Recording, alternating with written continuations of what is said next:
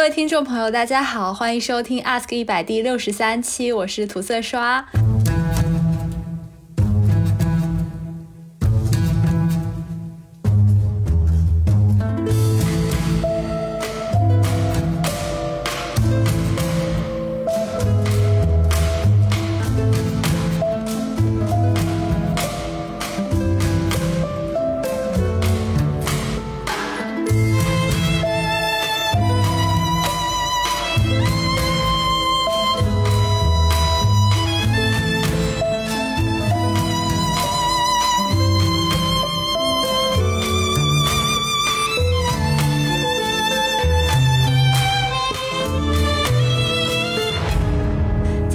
邀请到的嘉宾 James 是我在奥克兰认识的朋友，也是我目前就读的社会工作硕士的同学。James 是出生在台湾，然后他初中的时候来到了新西兰，后来一直在这边读完了大学，又在美国去读了硕士，并且实习过一段时间。然后据我所知，James 的工作经历和教育背景都非常的丰富，但几乎是集中在嗯教育以及心理咨询两个方向。然后他的上一份工作是在奥克兰这边。的一家戒毒中心，帮助嗯对毒品和酒精成瘾人员做心理咨询，以及帮助他们回归社会正轨。对，然后嗯，James 目前是在嗯兼职呃 part time，就是兼职就读于我们这个项目。嗯，我们请 James 给大家打个招呼吧。很荣幸，很荣幸接受你们的访问，也很谢谢涂色刷，因为他对啊，之前就是给我。跟我跟我讨论了一下，说你愿不愿意来？我说当然是我的荣幸，只是怕说我我知道的不够不够跟大家分享了，这样子，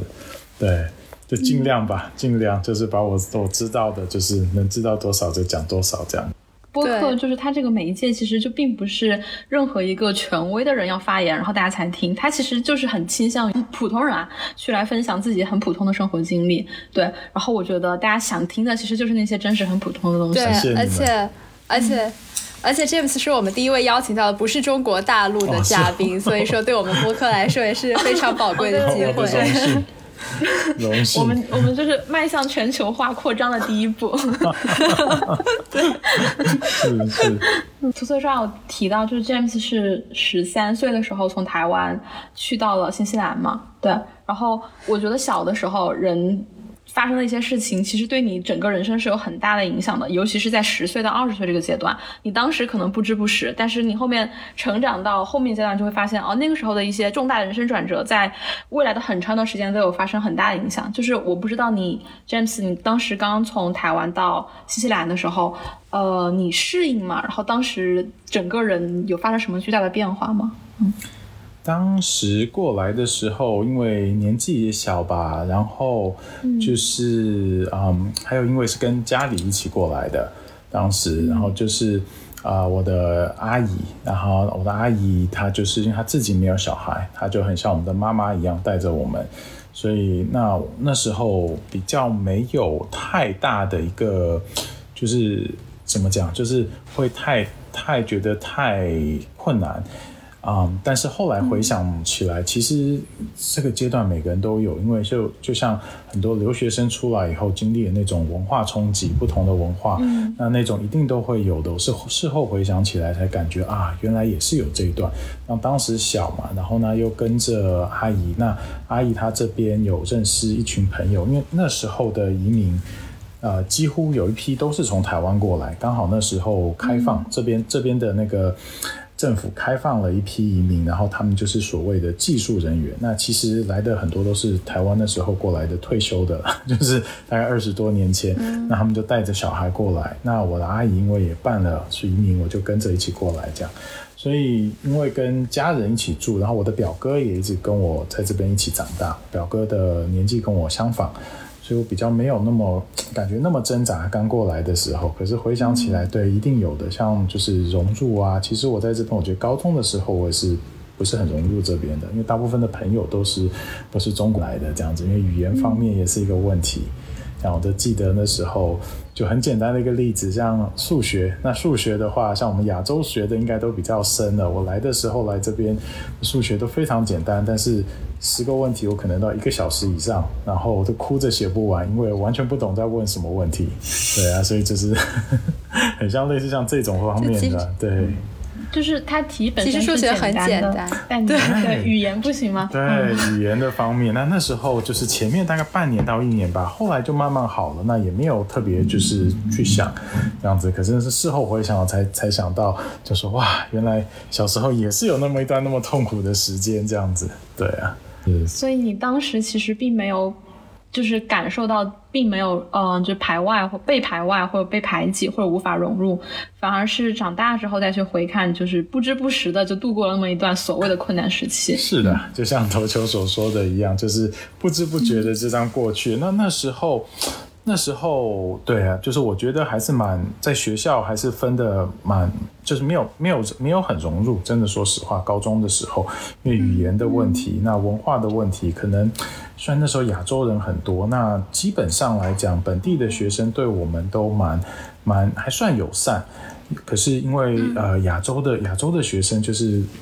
包括了香港啊、台湾啊、中国内地啊、日本，在我们学校那时候大概占了三分之一。所以很高的比例，三个里面就一个这样子，所以非常高的比例。但是，啊，所以在表面上大家都是非常友善的啦，但是要融入其实也很难，因为就像讲语言，然后我可能玩的东西也不一样。那比较小的时候在。台湾啊，或是中国内地，可能看的一些，像像漫画、玩玩的东西都相仿，可是来这边又是文化上的不同的东西，所以在因为那样子，所以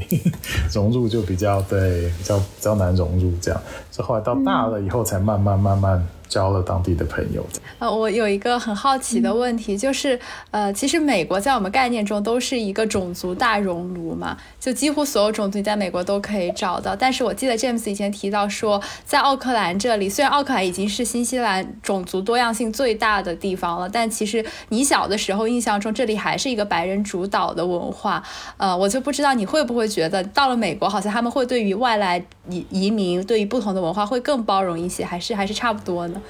我觉得，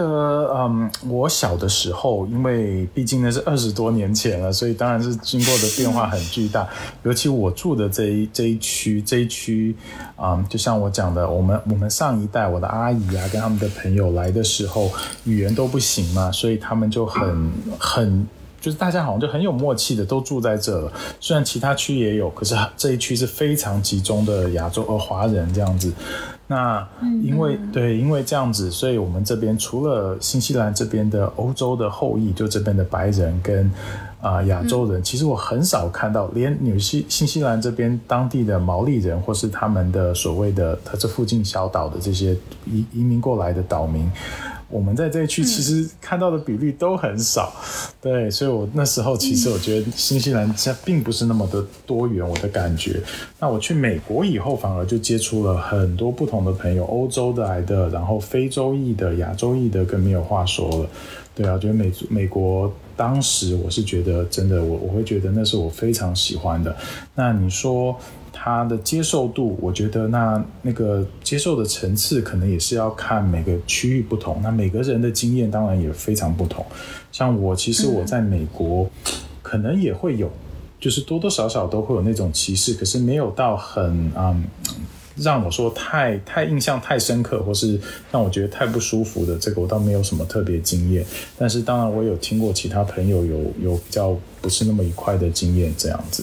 就我去美国的时候，觉得哇，美国真的是个大熔炉，我很高兴。但后来回到新西兰以后，我发现新西兰的改变也非常多，跟我觉得现在对于美国根本是有点有过之有那叫什么有过之无不及这个意思，无不无不及这样子，抱歉中文。所以他像我们现在跟啊涂色刷，我们一起上课。那班上，我们班上的这这这这一届的，我们只有十五个人，算一个小班。但是我那时候算过，有这十五个人里面有代表大概呃代表了九个不同的国家跟文化这样子，所以算是非常多元了这样子。就是在你人生早期阶段经历过这么多国家，那个那种国家之间的迁移背后的动力，嗯，动机是什么呢？就为什么要从？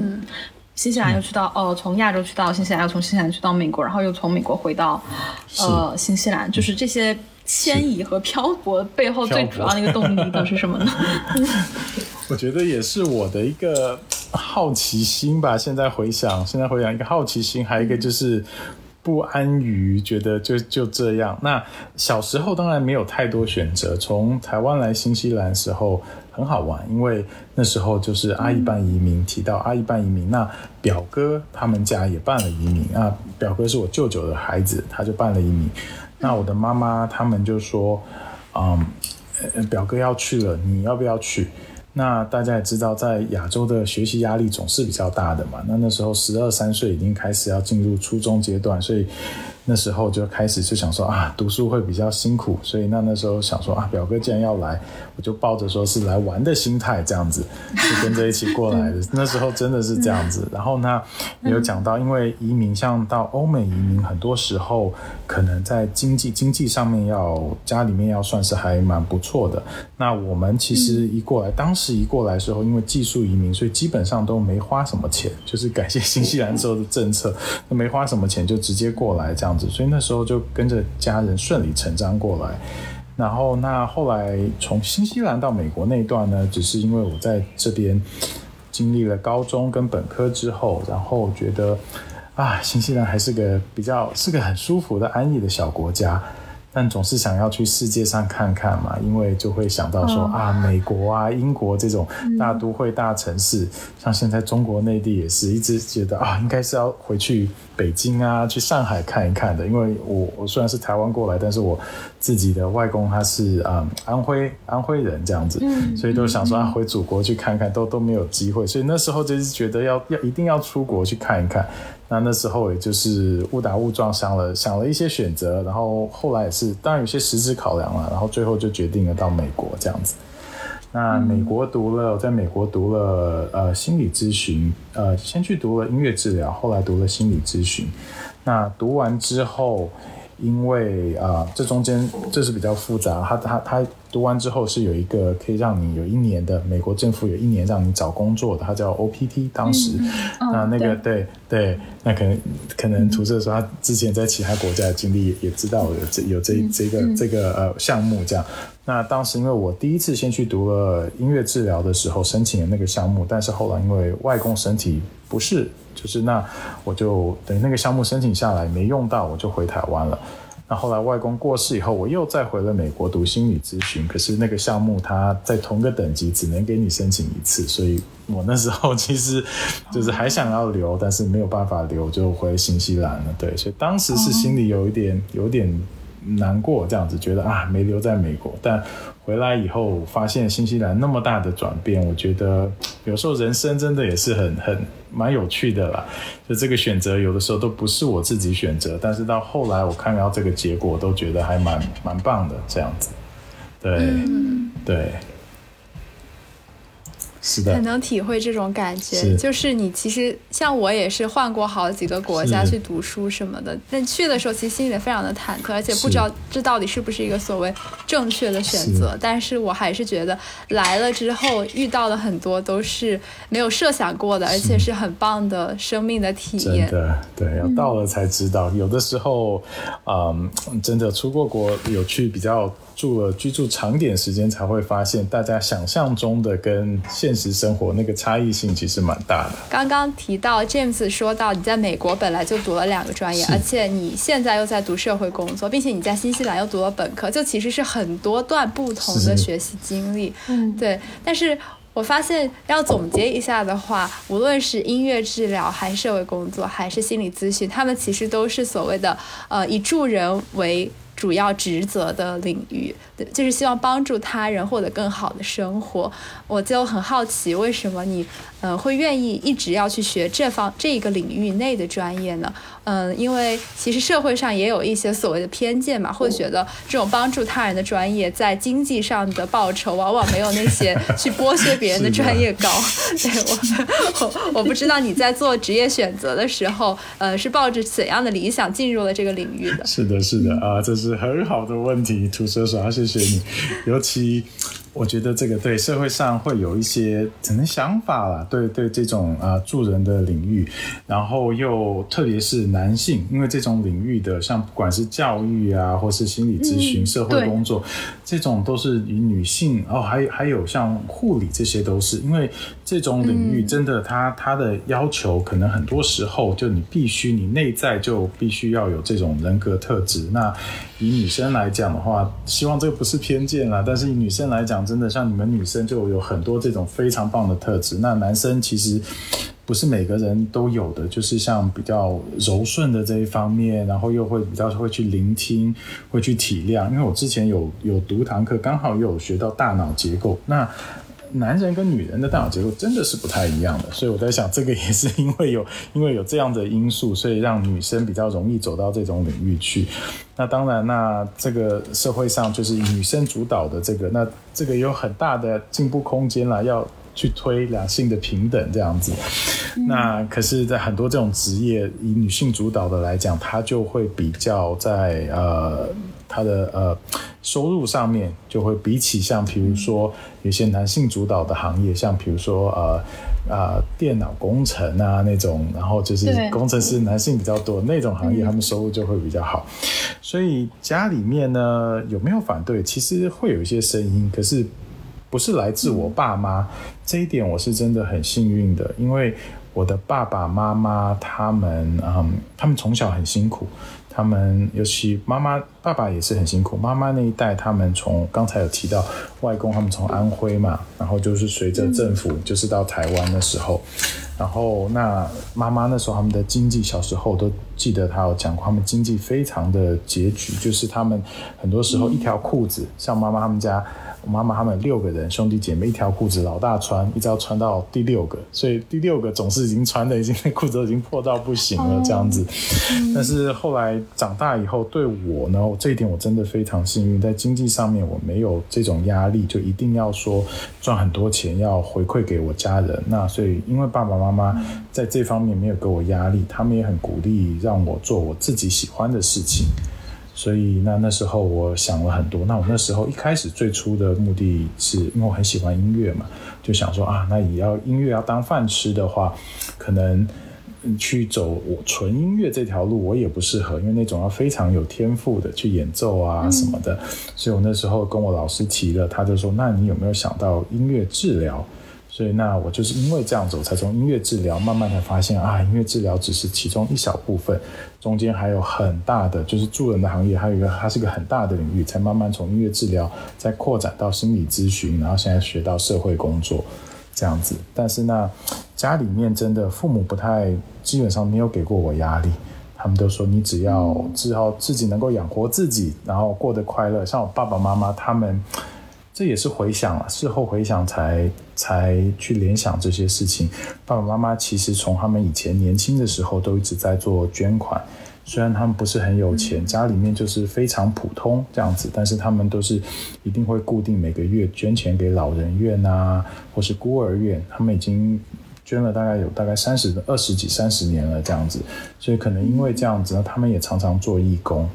那我在本科的时候也有到老人院去做义工，所以可能就是事后再联联想，把这些点给连接起来，才发现说啊，可能也是受了他们的影响，我就就很想要往这个方业助人助人的这个行业去走，这个样子，对啊，嗯，说起来，James 也是目前我们班上唯一一个男生，目前对，没错，对，嗯，就听起来感觉好像就是呃，因为。父母并没有给你施加一些对于，呃，男性传统的一些期待，所以就导致你可以选择一些看起来不那么传统，甚至有一点突破呃既往社会认知的一些道路。然后就是，那就很想知道，比如说你作为男性在从事这些领域的时候，有什么特别？嗯，怎么说呢？可能可能会跳脱出过往性别，嗯，模板的那些发现嘛。比如说，你会发现自己有什么特别好的呃擅长的领域，或者特别好的优点嘛？但是这些优点可能女性反而没法没办法去没办法具备。对，嗯，是，呃，对，投球手这个问题也是非常非常好的问题。我自己啊，我。男就是以男性在这个领域里面，会觉得有的时候，刚才有提到，因为啊，可能还是有传统大家这种观念，所以走到这个领域的呃比例上，男性是少一些。那你说他有没有什么好处的话，这个我跟之前有一个呃同事有聊过，那只是说，那我我也不知道这是不是好处，只是说，那像我们在这种助人领域的时候，很多时候啊来求助的人。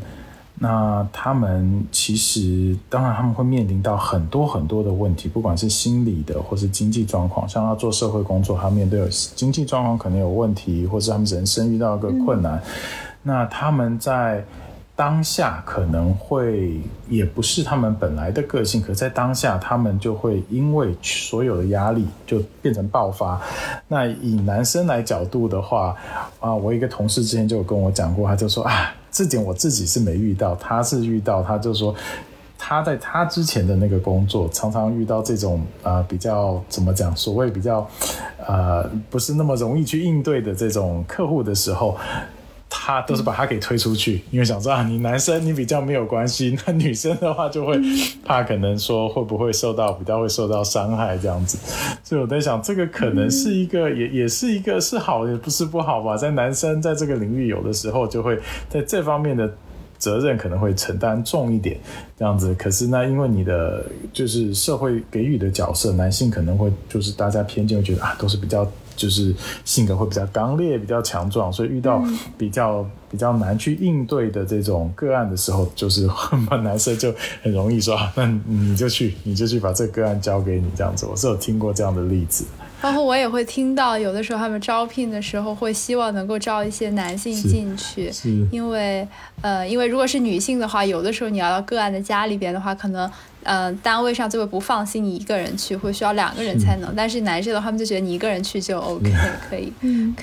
对，涂色帅刚才讲到这一点的话，就是等于是我们的呃，应该是找工作上面的优势了。有的时候在男男男生因为少，所以在这方面他就有这个优势。所以你在有优势的同时啊，也要多承担一点责任。就是这样子，对，对，其实我想的，刚刚就是在听涂特刷在讲说，男呃，在一些传统的助人领域，反而也会期待一些男性的角色进去承担一些比较呃艰苦以及。难以应付的个案的时候，我想到的是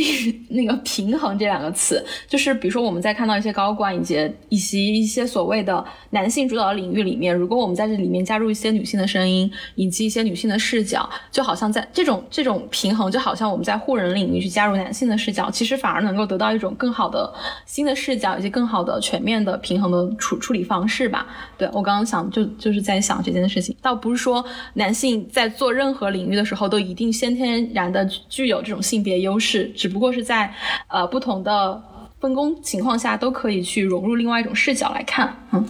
嗯，对对对，而且。而且其实我个人很欢迎，就是有更多的男性来加入到这些助人的领域，因为因为我也不知道是不是我的偏见啊，但是我就觉得很多男性可能他们由于社会的影响也好，或者个人的抱负也好，他们会觉得这种助人领域由于金钱上的报酬比较低，就不那么有兴趣。对，但其实就像我们刚刚讨论的，男性也能在这个领域做出很重要的贡献。所以当我看到班上同学里边几乎都是女生的时候，对我而言我是觉得很开心的，因为我。和女生相处的话，呃，我自己是比较舒适，但同时我有一点失望，就会觉得为什么没有更多的男性对这个领域感兴趣？呃，时间够的话，我再补充一点点，我可以吗？就是涂色刷刚才讲到，因为对，因为这个领域，我是觉得，因为我我之前也有做了，当然还是有去做了一点功课了，就是找工作的时候有去看一下，因为像我。爸爸妈妈像父母之前有讲过，就是为自己人生负责。那我当然是希望做我自己喜欢的事情，但的同时，我也不希望到时候每天要去呃，就是要追着钱这样子跑，因为赚的钱不够。所以那时候啊，我稍微去做了。那在可是这个可能在在全世界的。这个一定一定一定，它的都有差异。那每一个国家，我觉得这大家可能可以稍微去看一下。那新西兰这边的话，因为像这种助人领域，不管是心理咨询的呃咨询人员，或者是呃社工师人员，他们的薪水都大概就是在他们这边的平均左右，有的时候高一点，有的时候低一点。那所以说，它是不是个当然不是个赚大钱的领域，但同时它也不会真的让你饿到肚子了，应该这样子讲。所以我觉得可能看每个人的。啊，对人生的期望。那如果说经济能力还算许可，在普通就是普通的话，你没有说一定要，就像我本身这样，经济就很普通，可是我也没有那么大抱负，一定要说哇赚了多大的钱成为老板。那我觉得选择这个领域，反而是让我觉得我的人生会很快乐，因为它更有意义一些。这样。呃，行业本身就在新西兰可以让你能够进入一种中产的生活，所以你也可以比较没心里没有负担的，然后自在保证自己生活的基础上，然后再更好的去助人。对，是的，是的，对，嗯。只不过在这方面，可能我们很多听众目前还是在国内嘛，然后国内这块确实没有那么乐观。嗯，如果是助人领域的话，工资很多时候可能达不到所谓中产的那个标准。嗯，所以我也很能理解很多人，要么是不敢进入这个领域，或者是说进入一段时间发现无法坚持下去，这是一个结构性的问题。对，对，但但总之来说，我觉得就是这个。嗯，思路还是挺对的，就是你先把你自己过好，然后先确保你自己是平稳的，然后是呃自在的，然后你的生活是好的，然后那个时候你再去帮助别人，可能反而会得到更好的效果。嗯嗯，是的，对。如果多补充一句的话，就我之前之在国内，我对。中国的那个公益领域，我想知道他们是怎么构成的嘛？然后我知道有有一些 NGO，但是 NGO 的运行状况的话，通常都不是那么的乐观。而现在有一些大企业，就比如说腾讯、阿里这些中国的科技巨头，然后他们其实会有分出自己的公益板块。然后如果你是受雇于这些大企业，然后为他们的公益板块去做工作的话，其实待遇还是不错。对，只不过可能嗯，就是他们涉及到的领域没有 NGO 那么广。范吧，可能说也比较选择上来说比较有限，但是我觉得这也是一个好的思路。对，曾经的话，我也有个偏见，你会觉得，呃，就是这些科技公司他们在。呃，怎么说呢？在社会贡献方面，本身有点劣迹斑斑，但是他们其实也有在改变了。对，就是其实你也可以加入去，加入到他们，然后利用他们的资本，然后去更好的呃发展公益事业。是的，是的，这一点我倒真的非常赞同涂色刷奖。也许有些，对，也许有些机构或者有些公司会觉得啊，他跟我们的想法其实冲突的，但是这社会也是在改变的，可能大家要做一些功课，这样讲，他们中间的可能其中一部分是可以利用他们的资源去做到为社会大众，就是做，就是做到好的改变这个样子。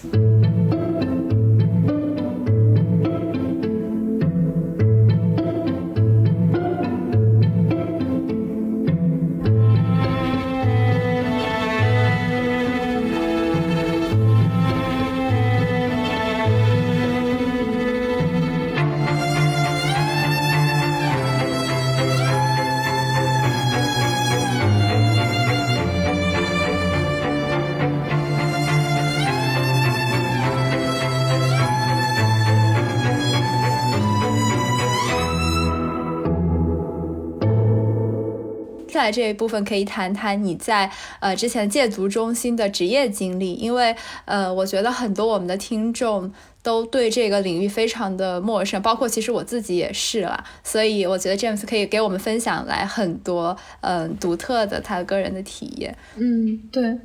哦，就是是是的，就是我我记得，因为毒品这个东西，就比如说在全国全球的各个国家以及各个区域，可能大家对于它的嗯。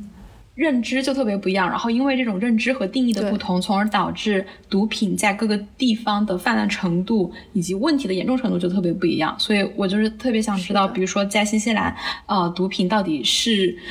泛滥到一个种什么样子的程度，以及大家对于毒品这个事情、这个东西在社会意义上面的最广泛的认知是什么样子的？嗯，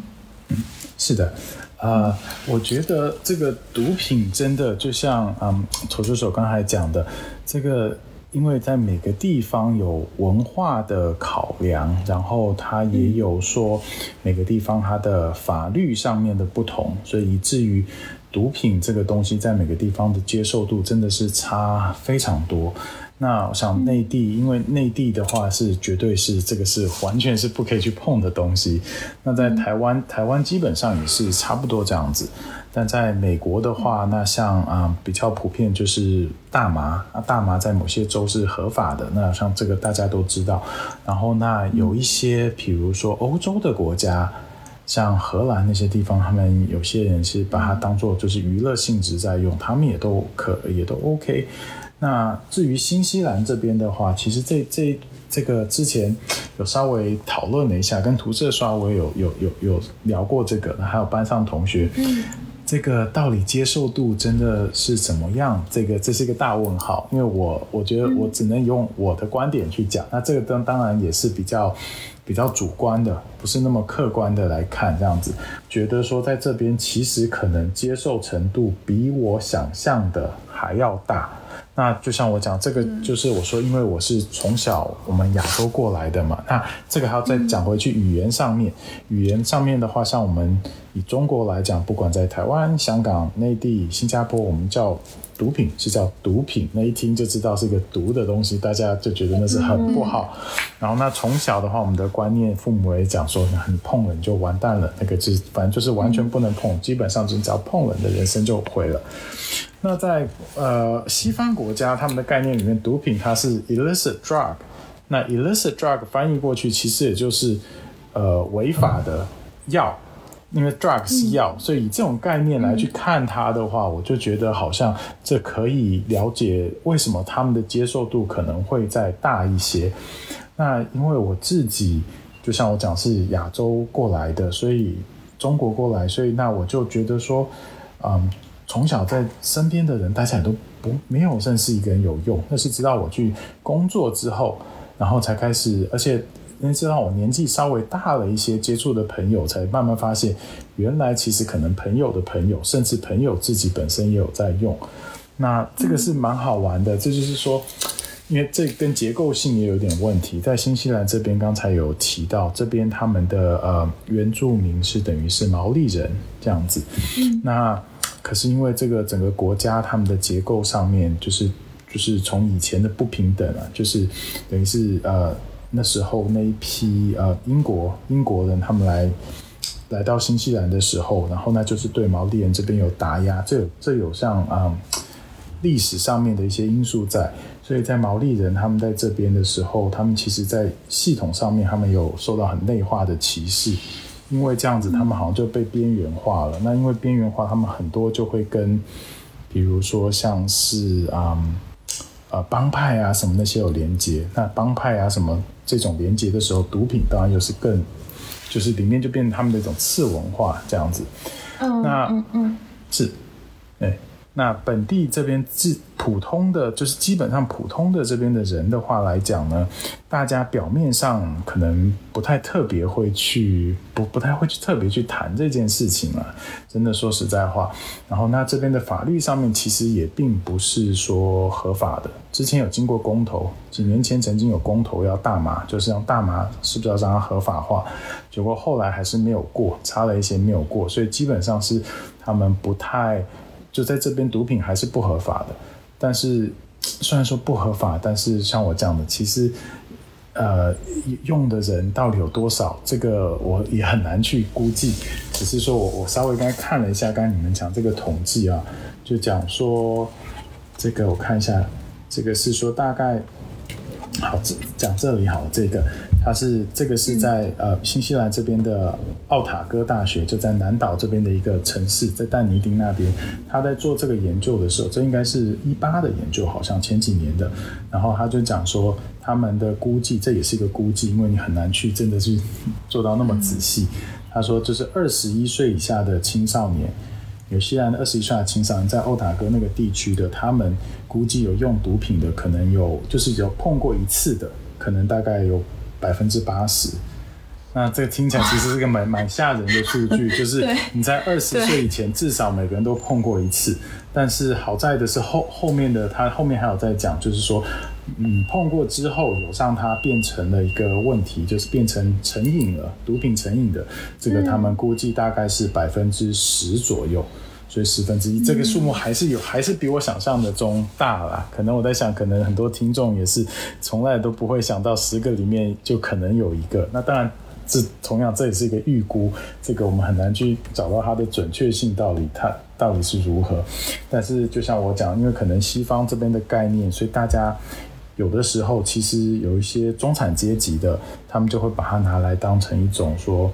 生活上压力太大的时候，就拿这个把它当成一种释放的方式。那在他们来说，这个不会太大的问题。但是很多时候，就是我在讲两个，就就是把这边的呃中产阶级跟比如说这边的毛利人来做对比的时候，就会想到说啊，毛利这边因为他们受到社会打压，他们的资源什么也比较少，所以很多时候变成说毒品。然后一想到毒品，就会想到啊，用的可能是毛利他们的毛利人他们的比率比较高，这也许是它有的实质性是有真实性在里面的。不过这个同时也要考量到说，因为像毛利人他们可能用的时候啊，都是可能会被警察去抓，然后或者是说，比如说警察刚好去。就是去呃抓他们在帮派这边闹事的时候去抓，就搜出来也有毒品。那普通的人，可能很多人他们周末举办个 party 什么的，然后在家里面，他们有他们的来路。那这一点是我这一点我倒蛮惭愧，我自己做这一行，可是我真的是完全都不知道他们来路到底怎么来的。可是后来问了朋友，真的我问了朋友，那他们是说其实也是啦，他们有通路的。那这通路当然就是不是公开的，当然就是他们自己的人才会知道这样子。所以那像平常平常他们在用的话，那警察你说这边的警察到底知不知道？我觉得有的时候他们可能也就是睁一只眼闭一只眼吧。他们就是可能觉得啊，你没有没有用过量，或是他们这边也是有一个比例，没有用超过多少，他就就就就不会太去管这样子。对，所以我啊讲那么一大段，我在讲说总结回去刚才投球手的问题，说大家到底的接受度是怎样？我只能讲，可能真正在使用，或是大家呃以新西兰这边当地人啊，对毒品的这种接受度，可能呢，他们接受度比我们想象的还要更高。我只能这样说，对，对。是的，对，嗯，我觉得听 James 讲的话，可能他们的这个接受度是两方面的。一方面是说，如果这些中产阶级，尤其是可能是白人，嗯，他们在这种朋友聚会上面偶尔碰一碰，他们会觉得是一个可以接受的范围。但大部分人也会有意识的控制，让自己不要成瘾，受到毒品过度的干预。但与此同时，如果大家想到那些毒品成瘾的人员，大家又想到的是毛利和岛民这些被社会结构性原因歧视的人员。所以，呃，对，其实比我们想象中的问题要严重很多。而且，反正我我对毒品的了解很有限，但是我有看过一些研究，说很多的。毒品滥用人员不是说那些只是碰一次玩玩，就是最后成瘾的很严重的人，他们都是要么有过呃童年的很严重的阴影，尤其是家庭暴力等等，或者说甚至是性侵，然后呢他们会借助于毒品去呃获得暂时性的大脑的麻痹，来来逃避过于残酷的现实嘛，对，但是可能。呃啊，还有我记得 James 以前有跟我讲过，说呃这边的很多毛利人他们会形成自己的类似于黑帮这样的帮派群体，而很多人他们就是黑帮群体，对于不在这个群体内的所谓的社会主流而言，你会觉得是一个危险的团体。可是对于身在其中的人而言，那又是他们的他们的家，他们的社群。所以说，毒品又是他们和这个社群连接的一个重要的纽带。嗯嗯。我就我不知道，嗯，投球手有没有就是有没有有没有了解过这些？但是因为以因为在中国，就是我们会把它太当成一个禁忌来谈嘛，甚至会觉得我之前都有担心，我们去做这期播客该不会被审查？我我也就是我也我一直在想，就是这个关键词会不会被审查掉，然后就被下架什么的？我我我也不知道，到时候就可以看一看 到底结果是如何。对。就我想说，就是虽然说毒品可能对于我我们本身和和我们的一些听众而言，一听起来就是有一个会让你吓到的一个话题，但是你把它拆开来看，其实它是一个切口，可以让你看到一些呃严重的社会不平等的问题的体现。是是的，对，图书刷讲了很很讲一个很很棒的一个，等于是这这个部分的结语，就等于说是的，因为毒品真的像我自己在工作的这几年发现，嗯。他们使用毒品，真的就是因为他们在社会上的一些压力。那中产阶级，尤其啊这边的白人，他们有他们有这方面的 privilege，他们就比较这方面的应该优势，他们比较不会去因为用毒品偶尔碰一碰，而去变成一个最后变一个问题。那可能这边的呃毛利呢，或是岛民，他们很多时候。啊，因因为他们被社会已经整个是边缘化了，那他们很多时候，他们自己本身附近的，就是他们他们整个的结构啊，跟他们最亲近的，都是在这个帮派里面的。很多时候这样状况是这样。那那女性呢，在帮派里面，他们也受到了很多很多的内心的创伤，涂色刷刚才有讲过，暴力呀、性侵其实都有的，这是很很普遍的现象。所以毒品变成说，他们是他们都用这个。变成他们一个文化了，真的变成他们用毒品，然后来来去释放他们的心中的压力跟不平。所以，当我们在看毒品的同时，其实真的要把它整个拉出来，才会发现它后面有很多很多是结构性这个社会结构性的问题，是跟毒品是息息相关的这个样子。嗯，对。嗯，但是 James 当时在戒毒所工作的时候，其实就是主要是和我们刚刚说的那些已经把毒品当成一个致瘾性的问题的，呃，而且同时又遭遭受了很大社会压力的那群人打交道，对吧？是我我主要对对对对，那比如说。像这样的一个人，听起来我就感觉问题很很很大。就你想，他又有上瘾的问题，然后他还有外在的压力的社会问题，他还有可能童年创伤的问题。是的，这么一个人来到你的机构里面，你会怎么样子和呃他建立信任关系呢？就是你们一般来说这种工作形式到底是怎样的呢？嗯，先从最外围开始讲，就是我们从外围再慢慢讲到结构里面一点了。那像这这边的毒毒品，他们用这边的毒毒品的辅导呢？啊，这样当然他他们叫 substance use，那当然包括毒品也有酒精这样子。那毒品的话，可能是像我遇到的比较是重点，他们很很多同时有用毒品，也有酒精成瘾的问题都有。可是那因为酒精在这个社会上接受度还是它毕竟不是违法的，除了除非说你喝酒又去开车，那当然就是另一回事。但是它不像是毒品这样子比较严重，所以主要的我们的我们现在就是主要就是先先重心放在毒品上。那新西兰这边呢，它其实有很多不同的机构。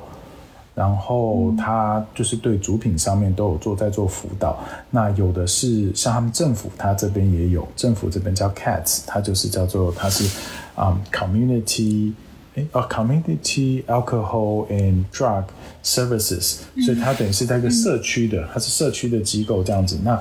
你白天就可以走进去去找他们，然后跟他们讲说哦，我现在有毒品的问题，或是用酒的问题。那我需要找一个可能咨询师或是社工师帮我做辅导，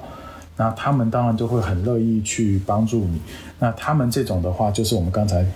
回到刚才有讲到的，可能在这边来做一些比较中产阶级的，他们可能自己用了都没有事，然后呢，那他们可能可是用到一个阶段以后发现，啊，好像有一点点没有办法去克制了，可能用的时就是时间越来越长，用的数量越来越多，这时候。他们并没有涉及到法律的问题，他们可能就会去走到像这种社区型的。那另外呢，还有，呃呃，我我我问一下，是没事，这个是就是像，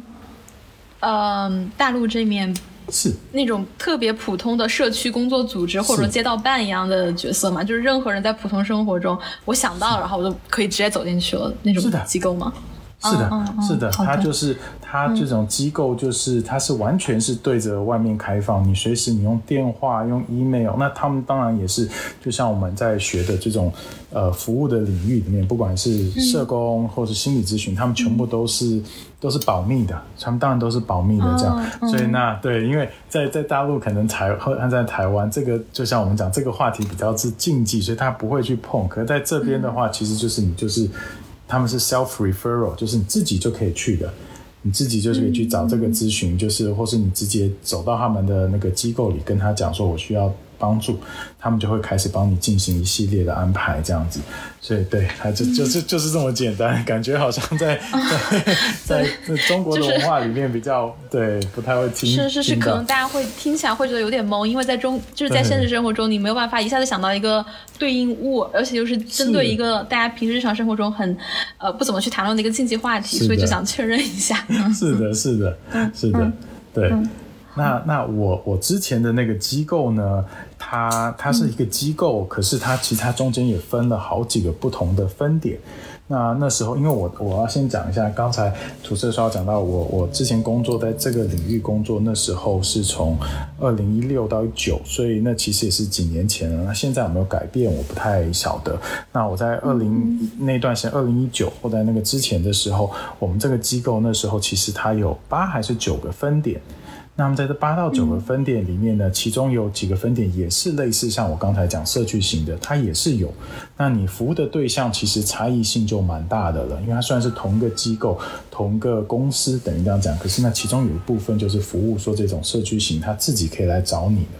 那我的那个分点呢，它就不太一样了，它的那个呢都是它所啊服务的人都是像我刚才更早一些提到的。就是可能已经是啊，就是因为用毒，然后发生了法律上的跟法律上面有连结了，已经被判了刑的，他们必须要去服刑的人员。那刚才同时也提到了，那在这时候因为社会结构问题，所以这些很多时候因为用毒去贩毒，然后他们本身可能也有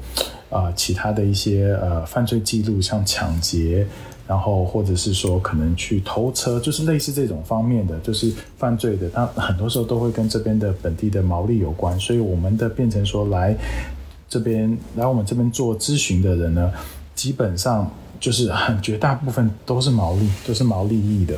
然后这边的呃，等于欧洲后裔白人就比较少。那亚洲人我倒碰过一个，在那几年间碰过一个亚洲人，可是其他的基本上都是毛利益的这样子。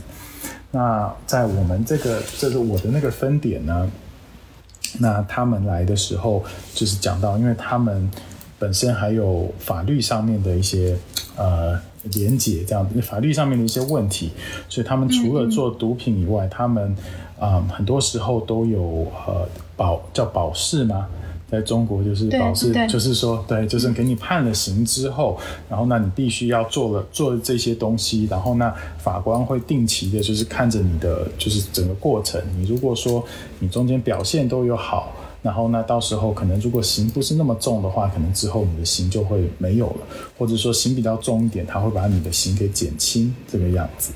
对，那这就是一个大概的问题。那呃，我可以稍微讲一下我服务的这个这个呃这个点，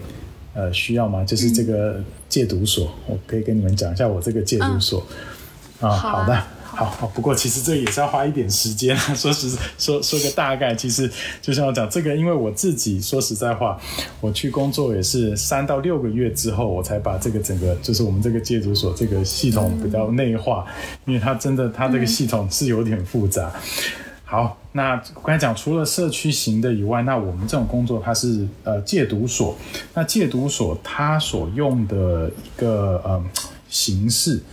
他所所用的一个 model 是叫做 therapeutic community，那这个的话叫做呃，应该要怎么翻呢？社区。治愈型社区，治愈型社区，哎，太棒了！治疗型，治疗型，治疗型社区，对，好，谢谢周九手，对，的治疗型社区。那 therapeutic community 这个 model 它是比较是，它是一个美国过来的，它这种也是从美国过来的一个它的一个这种形式。那其实他的中心的思想其实就是说，治疗师他其实在旁边都是带着你的。这跟我们像学社工其实也很像，我们在旁边是陪着你、带着你的，可是你的治疗是要靠你自己跟整个用这整个整个结构来带着你成长的。你不是说你要上个课，你你的毒瘾就没有问题了就会好，这不是的。因为毒瘾其实这个问题是基本上你只要染上以后，其实是一辈子的，你都是等于是一辈子都要去都要去呃，他不见得说一定要治疗，可是你就是变成说一辈子都是说他会跟着你，所以你自己要知道你。限度什么在哪里？这样子，那我们这个点呢，它很好玩。它呃，像我讲，它没有呃，它是因为过来的人都有保释，然后甚至他们有的时候还有带脚铐的，就是像这边的警察什么，他们可以追踪的。所以因为因为这个样子，再加上我们可能就是中心的那个理论是说，你要为你自己负责，因为毕竟这边的受刑人到最后，治疗师是不可能陪你走一辈子的嘛。治疗师不是说哦一辈子就要跟着你一起做治疗，这不是的。像我刚才讲，你可能在人生这个阶段，你遇到了这个问题，现在很严重，我们要带着你想办法把它给简化，或者是让你的人生回到正轨，所谓的正轨这样子。所以呢，因为这样子，所以我们这个机构最后就变成说，我们的责任其实是等于是回到你身上的。那这个是在一开始就讲的非常清楚的，所以。大家可能想象的，我不知道大家想象的这种戒毒所，大家心中想到戒毒所这个名词，心中印象是什么？还是说是根本完全很陌生的？但是，我觉得可能很多人会觉得和监狱很类似。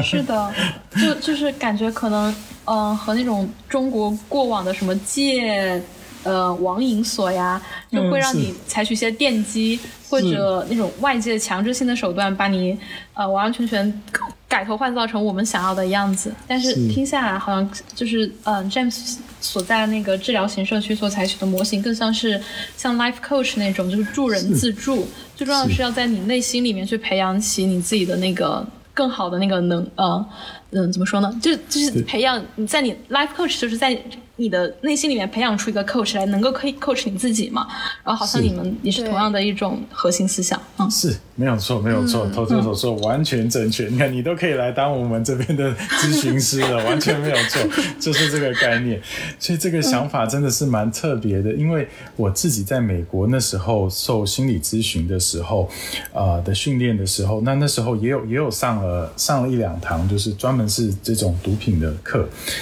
那那时候我在美国的时候，我的训练呃，我的实习其实其中的一个，我好几个实习，其中一个是在那边的监狱，所以我其实跟那边的受刑人也有做过心理咨询这样子，心理咨询辅导。所以我回来新西兰以后，我的印象中找到这个工作，我就想啊，可能又是要回去那种模式了，就是是一个监狱，上面都是铁网，然后连进进出出都要都要检查的很严重。可是我去的时候，我是整个颠覆了我的思想，因为他。怎么讲？你把它当成是一个我们所谓的 Airbnb 民宿好了，应该是这样子。它其实 对它完全跟监狱是打八竿子打不在一起的。它并不是在一个像什么特别的监狱，像看起来很荒凉什么，它不是。它是我们的这个点，它是在。就是在这边的社区里面，在这边某一个社区里面，然后去的时候还找了一下，因为我根本找不到牌子，因为他也不希望大家，可能对对住户来讲，他也不希望让大家觉得啊，我们这边其实住户知道，可是呢，他也不希望就是把招牌做很大，大家会觉得啊，我可能影响我们这边的生活，或者影响我们的房价啊这些，所以他们其实也没有招牌，它就是一个。它就是一个信箱，上面有一个号码，所以我去的时候还想这个地方到底是不是这里？那开进去以后，它其实一个很大的类似像公园这样子，然后呢，那中间就有一个蛮大的房子，跟我讲它有点像是 Airbnb，那它里面其实可以住到五十个、五十到六十个人左右，大概五到六十个。然后呢，那它里面有呃，以它的建筑来讲的话，它里面有一个室内的运动场。然后一个大厨房，那很多很多房间，就像我讲了，大概五六十个。然后它还有好几间的教室，那教室当然就是像我们要做行政，或者是说我们要在做治疗的时候的在来使用的这样子。然后那我刚才已经讲过了，它是用这个 therapeutic community 的 model 过来，所以那他就是想说，因为透过治疗，然后来改变你的想法跟行为模式了。然后来建立到个人的，就是对预防毒瘾复发的一个方案。所以等于说，你从进来以后，我们就是带着你先去了解你的问题，然后那我们就是治疗师以及呃用毒的人，啊，我们就是开始讨论，那怎样对你来说是最好的。然后那在中间这个过程的话呢，啊。就是大家会互相讨论，这不是说治疗师说哦，我我给你，我给你这个方案，就是你照着我做，不是因为是每个人的每每个人的状况也不一样，因为有些人可能就像我讲，他毒品他用的量也不同，或者是说我可能因为受到了某种情绪的影响，当我呃比较忧郁的时候会用，那有些人是可能我是难过的时候我会用，所以每个人的用的它的那个 trigger 应该叫什么？那种激发点也也不一样，这样子。所以就是因为照着每个人的不同，我们就是跟他设计这个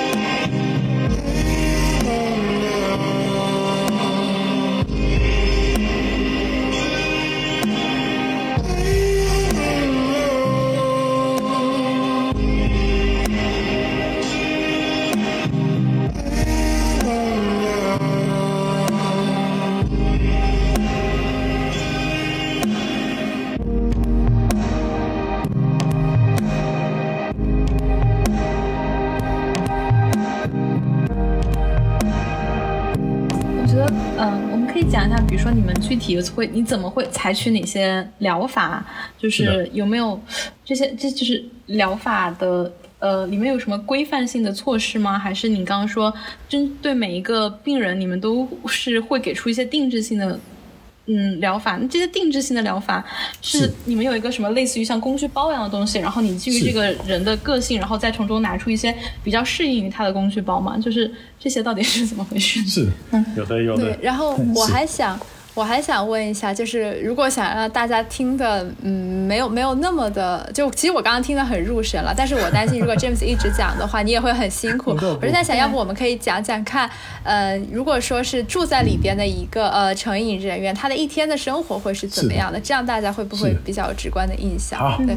那我们呃，就是进来以后呢，其实像我讲，它是一个过程。那这个过程呢，其实。最早最早，在我还没上工之前，我听我之前的同事讲，他们已经那边有的这边九年、十年了。他们说大概要两年左右。那当然，像我讲，因为呃，新西兰这边它有很多不同的戒毒所，那每个戒毒所它的也都不太一样。那我们这边后来觉得两年这个有点太久了，会变成说，因为本身本身来我们这边的，刚才讲来这边寻求帮助的，他们很多时候就已经是他们等于已经跟社会脱节了。他们可能已经有帮派啊，有什么？那他们又是等于他们也不是自愿来的，他们是等于是跟社会脱节以后被法律的约束，被逼着要过来的。然后那再走了两年，那就变成让他们脱节更糟糕，更难回去了。所以因为这样子，他们有做过调整。然后那他们是说九个月，所以我那时候进去的时候，他们是说其实这九个月的这个疗程可以结束。可是。真正以我自己在这边几年的经验发现，九个月从这边结束的根本几乎是没有。然后呢，那大部分平均来讲，大概就是一年要到大概一年两三个月左右，就一年半之之内可以结束。可是通常大概就会需要到一到一点呃一一个一年或是一年超过一点点，一年两三个月这个样子。就比如说。如果一个来访者他自己有特别强烈的意愿，会加速这个进程吗？是的，是的，是的，这就是等一下也会稍微提到啊。对，那个投球所说的完全没错，因为这个就是看每个人，真的要看每个人。这个它不是一个制定的，说你进来，这不是跟学校一样，你进来大家一起进来一起毕业，因为进来的时间点也不一样，所以真的就是完看到每个人的意愿，然后你心里面的那种数值，希望说我我对。这个有希望自我成长这种多强烈的欲望，所以这完全其实就是回归到个人，就像我们刚才讨论的，就是把责任就回到你们身上了。因为毕竟啊，你们就是我讲来来做寻求治疗，因为这些治疗毕竟到最后连接回社会以后，毒品变成是他们以后都会一直会会让他们会有这个。要用的想法了，他们必须要自己要有这个克制能力，所以在这段时间都是等于是在强，就是在呃教导他们或在训练他们的克制能力这样子。对，那啊进来之后呢，其实我们他们有好几个不同的等级。刚才我讲过啊，他们其实是有好几个等级的，进来一个初级，然后一二三四。然后四级完，这一点有一点点像学校，我们从一年级慢慢上去。对对，我们进来就是先先个初级。那你初级的时候就会有这些咨询师啊、社工师陪着你，然后就是一起讨论你的治疗的目的，你来这边的治疗的意愿，你为什么要来治疗？然后呢，你希望最后的结果是如何？啊，这些完了以后，当这一套疗程。就是，然后他也会同时也给你几个礼拜适应，不是一进来马上就就是就在里面了。这样，就是你进来以后，他们当当然都是一直住在这边，他等于进来就住在这边了。但是呢，那他你要真正等于开始是要从一级才开始，所以前面的一个月其实是有一点点像适应期了。他们会让一个说，让一个说在这边已经已经做治疗蛮长一段时间，可能半年七八个月的人会先带着你。那除了这个人以外呢？那还有治疗师会在旁边陪着你这样子，就是像那种 公司里面的 mentor 制度嘛，就是没错，没错，完全没错，就是有这种 mentor 制度。因为因为这个像啊，涂色刷，我们刚呃，我们之前上课的时候有一个教授也有提到，这种制度呢，就是尤其像在这边所谓的心理啊，或是成瘾这这这个制度，在新西兰这边呢，他们蛮常使用的，就是说。你有自己本身有这种经验的，再去带带新进来的人，因为这个时候可能他们的同理心会更强，这个样子，对他们会更有同理心，更知道说，因为像毕竟像我，我虽然在这个领域，所以同理心什么这些是我们必须要受训的，可是我到到现在我一直都还是完全没有办法了解真正成瘾起来，啊。那种痛苦啊，跟那种挣扎到底是怎么样子？因为毕竟我没有实质的体验过。可是你当你真正有体验的时候，那个又不太一样了。对，嗯，对。而且而且那些成瘾人员，他们刚进来的时候，可能他们也会比较信任那些已经在里边待了一段时间的人，因为他们能看到哦，他刚进来的时候和我一样，但是他现在已经可能从一级到了二级，他更能控制自己了。就是，嗯，我会觉得，相比于治疗师，他们可能觉得啊，反正你从来都没有成瘾过，你也，嗯，你不知道怎么样，你你不存在那个挣扎，所以你也就不存在成长了。可是我看到和我一样的人的成长，也许他们会愿意去，呃，就相信待在这里真的能够改变。是的，是的，主持人说讲到一个，也是主持人说还讲了一个很大的重点，没有错。因为毕竟以工作人员来讲，就是这些治疗师在旁边的话，当然其实有一些像我的，我其实同事有一些他们自己也有有使用过，他们其实自己也有这个经验过，也有好几个，所以呢，那他们就可以更能分享。其实，在这个领域，也许其实是一个好的事情。他们必须，毕竟他们经历过，他们了解那个痛苦，所以那像我来跟我做治疗的，那必须要一段时间接触了以后，那种信任才会。增强，然后呢，在不管任何的心理啊，或者是说这种毒瘾的治疗，那种信任其实就是这种治疗关系，那个就是成功的关因呃因素，成成功最关键的因素。那那个对我们来讲，那个其实要很长一段时间的建立，他才会信任我们。那可是当他们这种 mentor 自助的话，他们反而看到了这些已经来治疗的，他们马上就可以就会比较。会有那种感觉，就是啊，你也经历过，所以我可以相信你这个样子，对。那啊，那对，那刚才讲了等级之后呢，那就是一二三级之后还有一个准备级。那准备级那个时候呢，就是到时候就是要看你你自己的呃法律上面的约束了。如果说是刚才要讲到，如果说你的你的那个叫什么备有比较。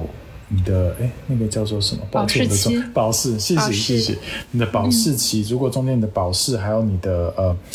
呃，就是法律上的这个东西没有那么多的话，也许你做完以后，有些人可能就在准备期，他就会帮你，就会有社公司带着你去找那种啊找房子，要准备去这在这边的公屋。因为新西兰这边他们很多政府政府这种公屋，还要帮你找到公屋，那你自己必须要去找到工作，或者是要找到呃学习，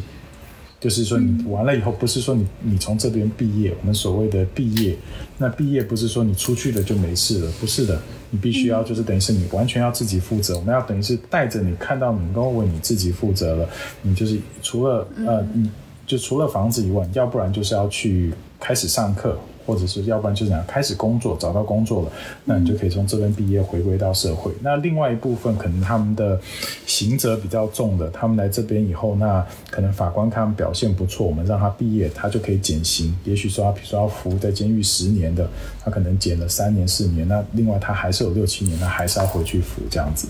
对，所以就这样。那至于刚才啊早些一点的时候，投球手问到我们这边，那你是要怎么去带领他们呢？其实我们这边，嗯，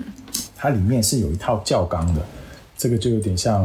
呃，有点像学校那种一样，它是有一个有一套教纲。那呃，我在我我就是以我这边看法来讲，它其实百分之八十是都是做团体治疗。所以这百分之八十就是这里面的人，因为刚才讲每个人不同的等级跟每个人的需求，所以它其实是每一天在每一个时段都有好几个不同的不同的一个 group 在跑的这样子。然后呢，那它中间的它有团体的治疗跟心理的课程，它这中间有一点分。那团体的治疗的话，就是比较说大家就是团体治疗，它比较不会有一个主轴。他就是放在这边，然后把你们的问题拿出来，就是社工师、智商师带，然后我们就开始就是在在讨这个问题，然后就是想解决方案这样子。然后呢，那另外除了团体治疗，还有一个就是心理的课程。那这个心理的课程也分得很广，然后它有包括了，比如说呃，有有一堂课。那也不是只有一堂，他就跟我们上课，他是一堂，他他其实有有课本的，他中间可能这这这个课可能有十堂课都要都要上完这样子。然后呢，那他有包括比如说跟家人还有朋友建立比较健康的亲密关系，然后还有说还有一些课程，就比如说是设定治疗的目标，因为刚才有提到你的治疗的目标，因为治疗目标也不是说。一进去就一定是这个目标，你有时候可能很多时候会跟着你的需求不同改变的，而且在待在这边一年多的时间，你的那个目标可能在这中间，可能有些时候你已经会达到了几个，那也因为这样子要做变化，因为当你毕业的时候，你可能觉得啊，那那我已经达到目标，就没有必须没有必须再去再去。那么放重心在它上面了，反而要放更多的重心在说，我出去以后我要怎么去做我自己的这种克制这样子。所以，他有的课程是在治疗目标上面。讲到我们在我们这边的，在我这个机构这个这个点呢，它它有团体治疗，还有团体的心理课程。可是不管是团体治疗或心理课程，这都是我我都一直会重复到这个，就是说它回归就是我们都要教你说，在这边你。就是在做这个成瘾的这个治疗，到最后你就是要为自己负责，你要想办法建立到你自己的一些方案，在你那种瘾发作的时候，你要怎么去应对它？这样子，对。然后那我在像团体是是啊，像团体治疗的话，你们是。呃，怎么团体治疗呢？很难想象。比如说，大家就是漫谈嘛，然后你你你，比如说自己提出一个什么问题，然后你作为咨询师，在当下基于他的问题做出一定的解答，然后其他人通过倾听这些问题，对自己的生活获得帮助嘛？有点难以想象。是有有点类似，就是像我们刚才讲，呃，有有团体的心理课程，那心理的课程这个比较像是以心理的教学，就你可以想象它就是上课这样子，它就是我们让智智商师。或是治疗师，他会就就是有一套课本，那我们就会跟就带着你这样子走，那那个是比较应该比较简单理解，因为就跟上课一样。那到底吸收了多少？那真的就是要看个人，因为其实他们也会有功课要做的。每个礼拜完以后，他们其实下面都有都会要，就比如说像这个礼拜上的，就是说，哎，那你你怎么样会引发的，会让你的成瘾跑起来？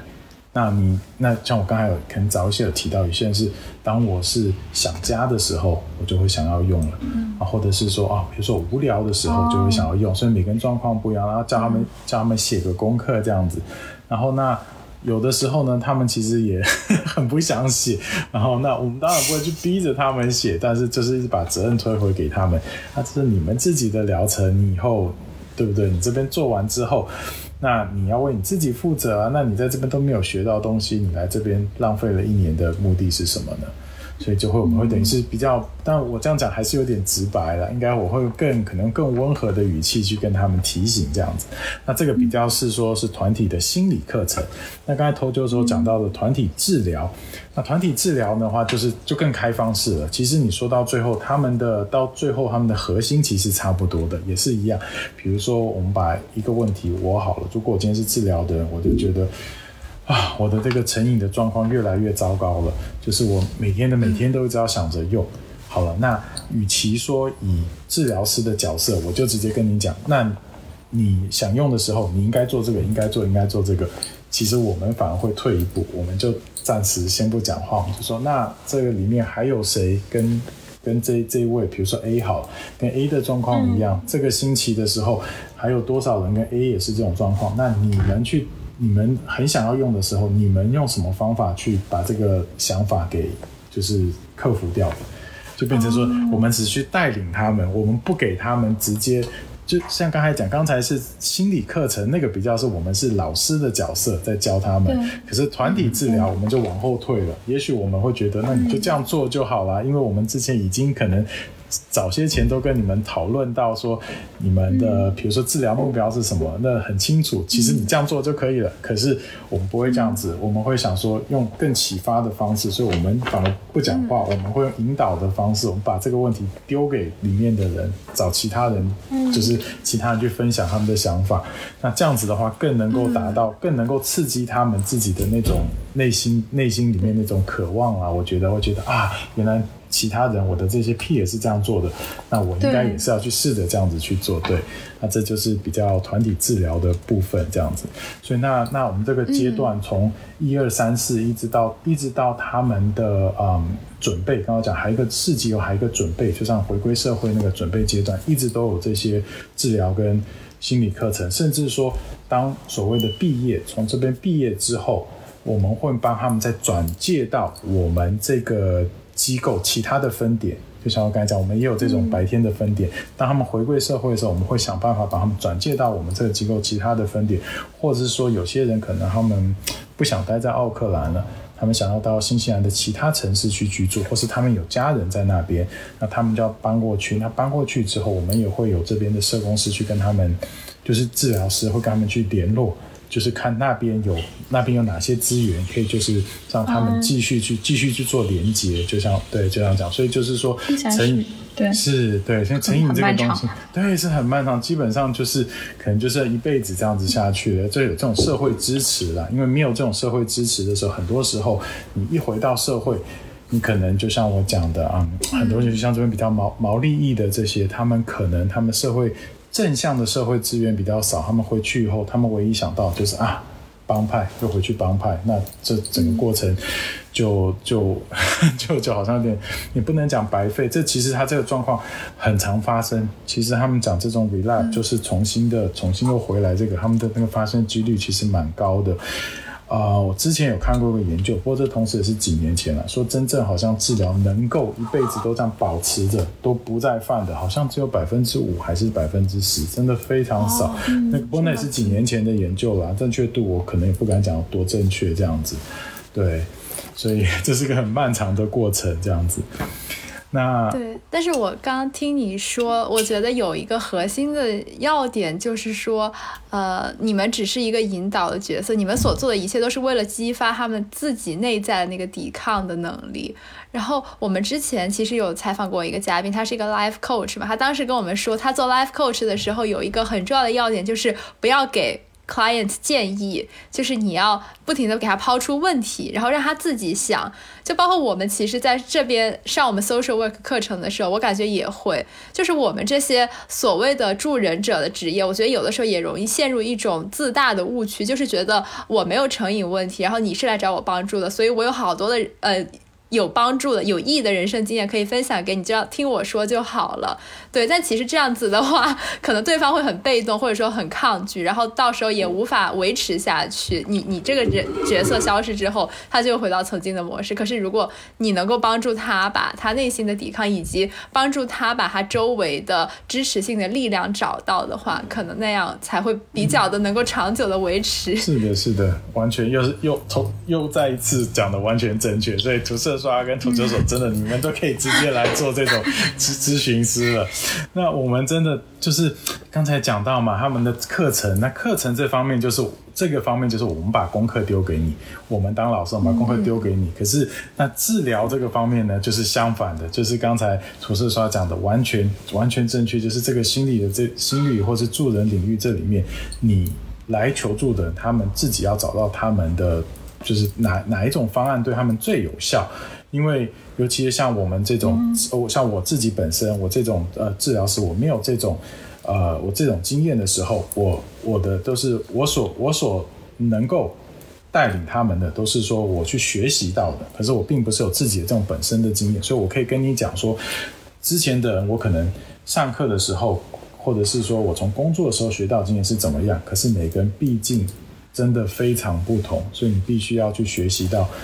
你要去找到你心中那个可以，就是自己的那个渴望啦，让你说你能够去，怎么讲，就是去你要为你自己负责。我一直重复讲到这个，你要为你自己负责，然后你可以想到自己一个方案，真的是适合你的。这个样子，嗯，对啊，是的。哎，我我在想，这里面有两个问题啊，一个是动机的问题，另外一个是手段的问题。就是你，你得帮助他去寻找说，呃，我为什么一能够一直坚持下来，不再复读的这个动机。这个动机可能是我的，因为我考虑到我的家人，然后这是动机的问题。另外一个是手段的问题，就是我在采取了这么多的。治疗手段，比如说团体治疗以及团体，呃，心理课程，还有单独的心理课程之后，我能找到其中最适合我自己的心理课程。然后就是，就就感觉是两个，就他自己要一方面去寻找动机，什么是他的动机；，另外一方面是需要寻找，就什么是最适合他的手段。那，呃，就是我我不知道，比如说在 James 你的这种实际的经验过程中，会发现说，呃。这些手段当中比较有用的，就是统计意义上面来说比较有用的是哪一个呢？嗯，因因为因为因为我自己就是有过那种比比如说很抑郁的时间，然后我后面就会自己写一个让我自己心里面愉悦的清单，然后我就把那些清单写下来。每当我心情不好的时候，我就会去找那个清单里面的一个让我心情好的一个动作下面下去做。然后我你刚刚在提到那些呃措施的时候，我就想起了我自己也在采取同样的方法，就就不知道有没有什么东西。是比较普适性的，比如说大家做了，好好都会好起来那种样子，在呃上瘾这个方面，是是是，我觉得啊，稍微提一下刚才讲的呃呃动机，好动机，嗯呃动机的话，每个人当然同时也不同，可是后来我们发现，就不管我们是学校阅读看的文献，或者是说来这边做治疗的，真的动机。能够让他们成功的，基本上都是自己想要、自己为了自己的。这样子讲听起来好像很、很、很、很含糊，就没有没有重点。可是真的，我觉得就是这样子，因为很多人来的来的，他们想法都是我为了我的小孩，我为了我的可能伴侣。都是这样，所以呃，某个角度来讲也是，也是为了自己，因为我希望我的伴侣的这种关系和谐，或是我希望我以后没有这种法律的束缚了，因为有些他们可能很多其实都有小孩的，那我会觉得我给我小孩是一个不好的，就是一个不好的观念，这样是为了小孩或是为了伴侣，那我们到最后都会是带着他，就说那可是那你自己的想法是什么？你自己的想法是什么？虽然你是为了你旁边的人，也是也是最终跟你有连接，可是。你自己呢？那你自己为什么要来？这个东西其实很好玩的。那很多人都会自己不知道他为什么一定要让自己，就是要把这个毒瘾戒掉。所以这个动机，那很多到最后，他们慢慢发现。是啊，我刚才讲是要为了伴侣，是要为了小孩。可是我自己，如果说我这个毒瘾一直在的话，我这个人生是根本没有办法去过一个就在社会大众眼光里面比较健康的人生了。他还没有找到自己需要的是什么。就当他们找到那个之后，知道说我的目目标其实是为了我自己，先把自己建立好，我旁边的这些关系，我旁边这些人才会跟着好这样子。所以动机的话，就是我觉得比较。到最后了，就是它的中心，就是说你自己要真的让找到是自己必须想要来来做，不是为了他人这样子。然后那对那手段的话，我觉得其实我这几年工作跟读就是读书的时候看到，我觉得其实最最最最有效的，基本上就是社会支持，这是一个很很应该要怎么讲？很，因为人毕竟就是一个群体的动物嘛。然后呢，那你离不开就跟其他人的生活。那很多时候，我觉得非常简单的，你真的像这种很忧郁，或者是说很很不开心，或者是你毒瘾引发的时候，你想要用的时候，你旁边如果能够有一个人，你不管是打个电话，或是能够直接在你旁边，就是跟你聊天，听你讲话，有的时候这个就是一段。你当你过去以后，那个瘾就会降下来。然后呢，那这个社会支持有在。然后，那你可能就是等于就过了一期，那之后你就会知道说啊，有人这种陪伴是一个很好的，你就是以后你会把它当成一个你怎么讲？像刚才头九所讲到的这个手段，你以后就会把它把它等于是放入你的这种计划当中，就会知道说啊，当我自己真的不行的时候，我要往外面去找社会资源。那这个问题就在说，很多他们都没有正向的社会资源。刚才可能都有提到了，就是说他们的社会资源真的少。那你真正想要用的时候，你怎么办呢？所以在我们这个中心的话，因为都是有治疗师在旁边的，就是除了晚上睡觉的时候啦，晚上睡觉的时候大概十点到。呃，早上七点左右这段时间是没有治疗师在的。可是他们晚上的这种在这边看守的人员，其实他们也有被要求，他们都要有上过这种心理辅导的课程。他们可能不是说那么的专业，有一些其实有一些他们自己也有本科毕业在这方面的。那有一些就算没有，可是他们都有上过这些辅导课程，就是就是说他们晚上可能引发的时候怎么办？那这些在那边的晚上留守的人员就可以带着他们，所以回归到刚才投球手的问题，我觉得手段最最最最最重要的，我觉得最有效，应该讲最重要、最有效、最有效的话，就是我所看到的，其实就是你在你真正很不行的时候，你如果你在旁边及时拉一个人，不管是一通电话，或者说你能够找一个朋友。能够马上跟你见面，他会带着你，让你把那种那种你的那种 craving 慢慢慢慢慢慢慢慢往下走，那那个就可以度过了，这样子，对，嗯，对，感觉就是就是在这过程中训练自己主动的去寻求他人的帮助的呃能力，嗯，然后知道自己该去寻求别人帮助的能力，有这样一个觉察，以及有这么一个呃呃呃就是通道，就感觉就是会很重要，嗯。嗯，对，就是有人可以求助，以及知道自己。到遇到困难的时候，可以去该去求助，其实本身也是一种特权。我联想到之前 James 讲到说，呃，很多很多那些白人，他们也会碰毒品，但是他们就会知道，如果我稍微有一点成瘾的迹象，我就可以去那些社区中心，我知道那里有人会帮我。但可能你工作的那个中心的人，很多都是他没有这个意识，只是法律要求我来我才来。然后你们要做的就是帮助他，以后你要再遇到困难没关系，可能还会有困难，一定会有，但是你可以去。找别人帮助，这个就会改变他的那个行为模式，就会打破他以前那个循环。是的，是的。讲一下他们，因为刚才涂色刷早些前的时候有讲到说，他们大概一天在这边的生活模式。嗯，我要不要跟你们跟你们过一下，好不好？好，OK，好好的。所以通常就是七点左右，就讲大概七点七点之前呢，可能他们就会起来了。可是七点左右，他们就是要整理自己的房间这样子。然后，那当然，这个这个不是概括全部，这个只是就是我能够现在想到，因为中间还有很多很细节的东西，这样子。好，然后七点起来以后呢，他们就要梳洗，然后八点左右去嗯吃啊，八点左右是吃早饭的时间。然后呢，那刚才有提到，在这边呢，除了说。他们自己呃来做治疗，他们还有一部分，还有一部分就是要训练他们以后能够独立嘛。那他们很多时候，他们其实很多生活技能都没有的，所以来这边还有一个很好玩的是，某个方面，这个机构是让他们自给自足。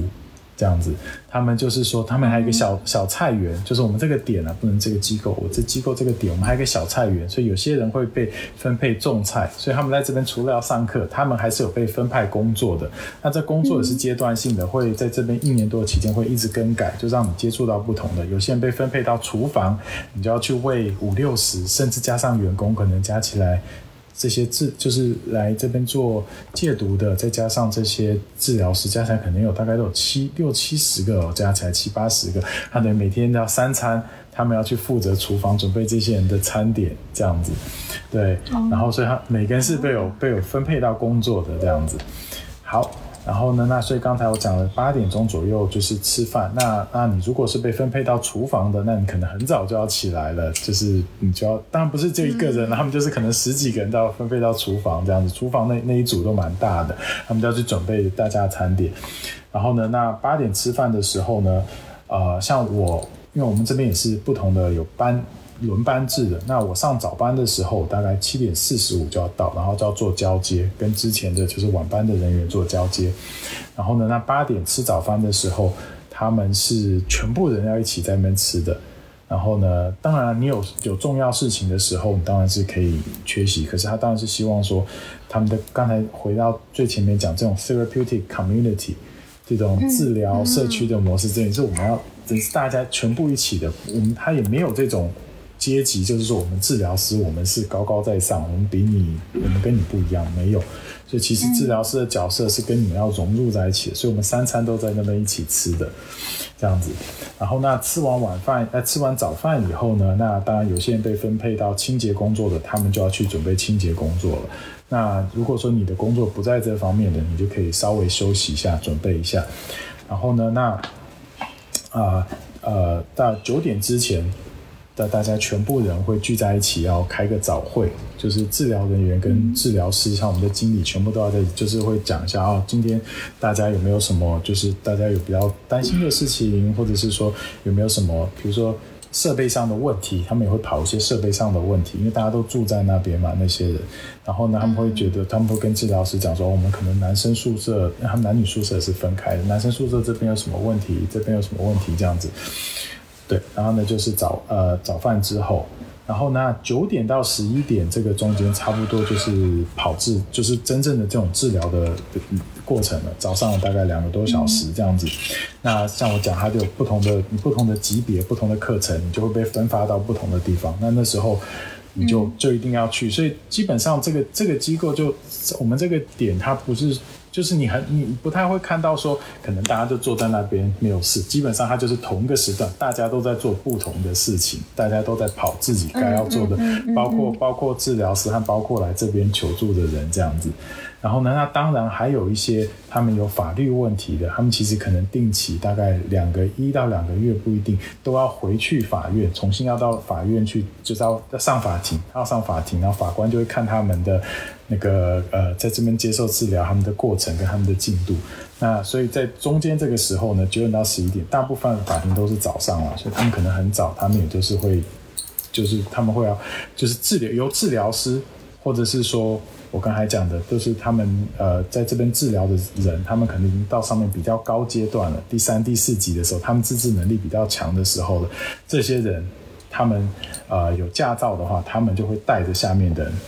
跑去法院。那说真的人不够，说治疗师就会要对，所以这个这所以我讲这个东西很要细节要讲，可能要好几天来讲的，因为它中间很多这种枝枝节节的这种 housekeeping 的东西，这样子对。然后那大概早上就是这样子，那中午呢一样的，那你做厨房的，你就要准备午餐，大家一起吃饭。然后吃完以后呢，一点到四点又要回来开始继续做治疗了。那当然刚才就讲了，有团体治疗或者心理课程。然后那还有一些，还有一些已经到上面的第三、第四级了。像我讲，他们已经可能要往往他们准备工作、回归社会那个阶段的时候，嗯嗯。因为心理问题，刚才刚才你们都有一直提到，他们不是只有。毒瘾这个问题，他们要很多可能创伤、被性侵这些，很都是很内化的。他们要都要把他们这些都要做治疗，因为这做不去做治疗，这可能都是会成为以后又回去引发作的一个根源呢。因为没有治疗，他们就会想到啊，我那时候性侵的时候，我很害怕，我就是用毒瘾来克制我，那我以后也是要这样用，这样必须还是要去把之前的这些创伤去解决。那可是因为我们这个治疗点，它主要是。以成瘾为主的，就是毒品，毒品成瘾为主，所以，那你到到上面那个阶级的时候，我们发现你的成瘾的这方克制啊，或是你的能力差不多，你可以自己克制的时候，我们会同时也把他们转介出去了，所以他们会同时还是住在这边，在我们在这边继续做呃毒品方面的治疗，可是他们一个礼拜可能会被带出去一两次，去寻求另外的附加的治疗，就是像讲可能有心理创伤的，或者是可能有经过家庭暴力的。这样子，他们会去找特别的那种治疗师，这是除了我们以外，在外面的治疗这样子。嗯嗯，对。然后呢，呃，下午的治疗大概是一点到四点。然后呢，那四点之后呢，同样那就要看你的分配的工作。那有些人，大部分男生，他们就觉得啊。那个叫什么，在房子里面每天接受这些治疗太无聊，他们都喜欢往外面跑，所以他们就会把工作像一些除草啊，或者是说刚才讲 有那个对，因为我们那边很大一个草皮，他们就先就很喜欢推着那个除草机，戴着耳机在那边除草。然后还有他们有一个，我们有一个小一片小农田嘛，他们就在那边种菜这样子，或者是他们可以到后面的呃体育馆那个体育馆，然后还有一些运动器材这样子，然后在外面跑步啊，还有踢球那。当然，这是让他们的活动，可是同时，这后面其实也是有含义的，就是要让他们知道说，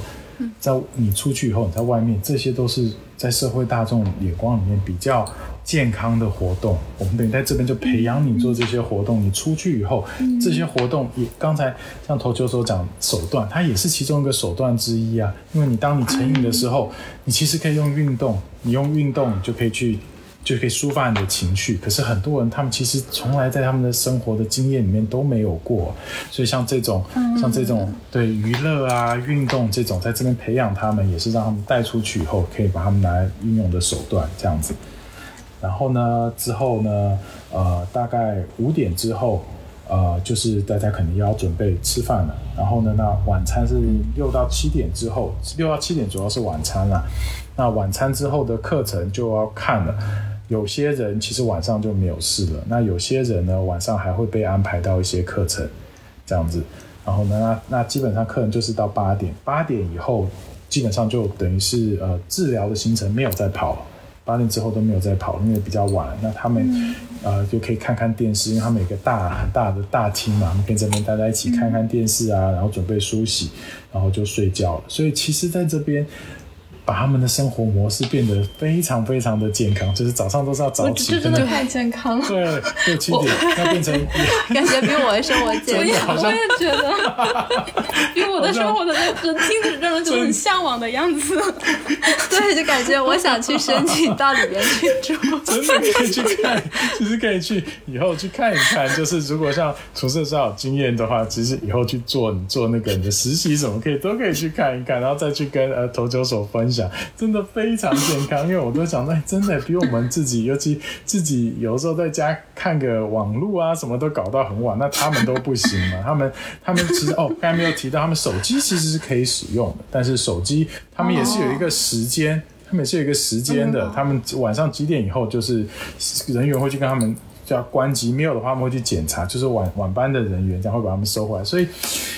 很好玩，我觉得我们这个这个机构的这个点，它同时又非常严格，但同时又非常自由。它就是严格跟自由是并进的。很多时候，它其实有监狱的模式。你现在仔细想，就看你的时间点，就跟着监狱一样，你一定要这样做，一定要这样做，一定要这样做。可是你在同个时间，他把那种自由也放在你在身上，因为这个其实这个我们这个点这个。